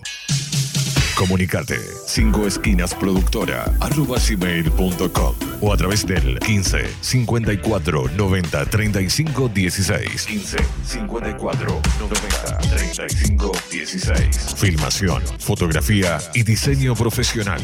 Somos la productora líder en transmisión streaming y eventos en zona oeste. 5 esquinas productora audiovisual.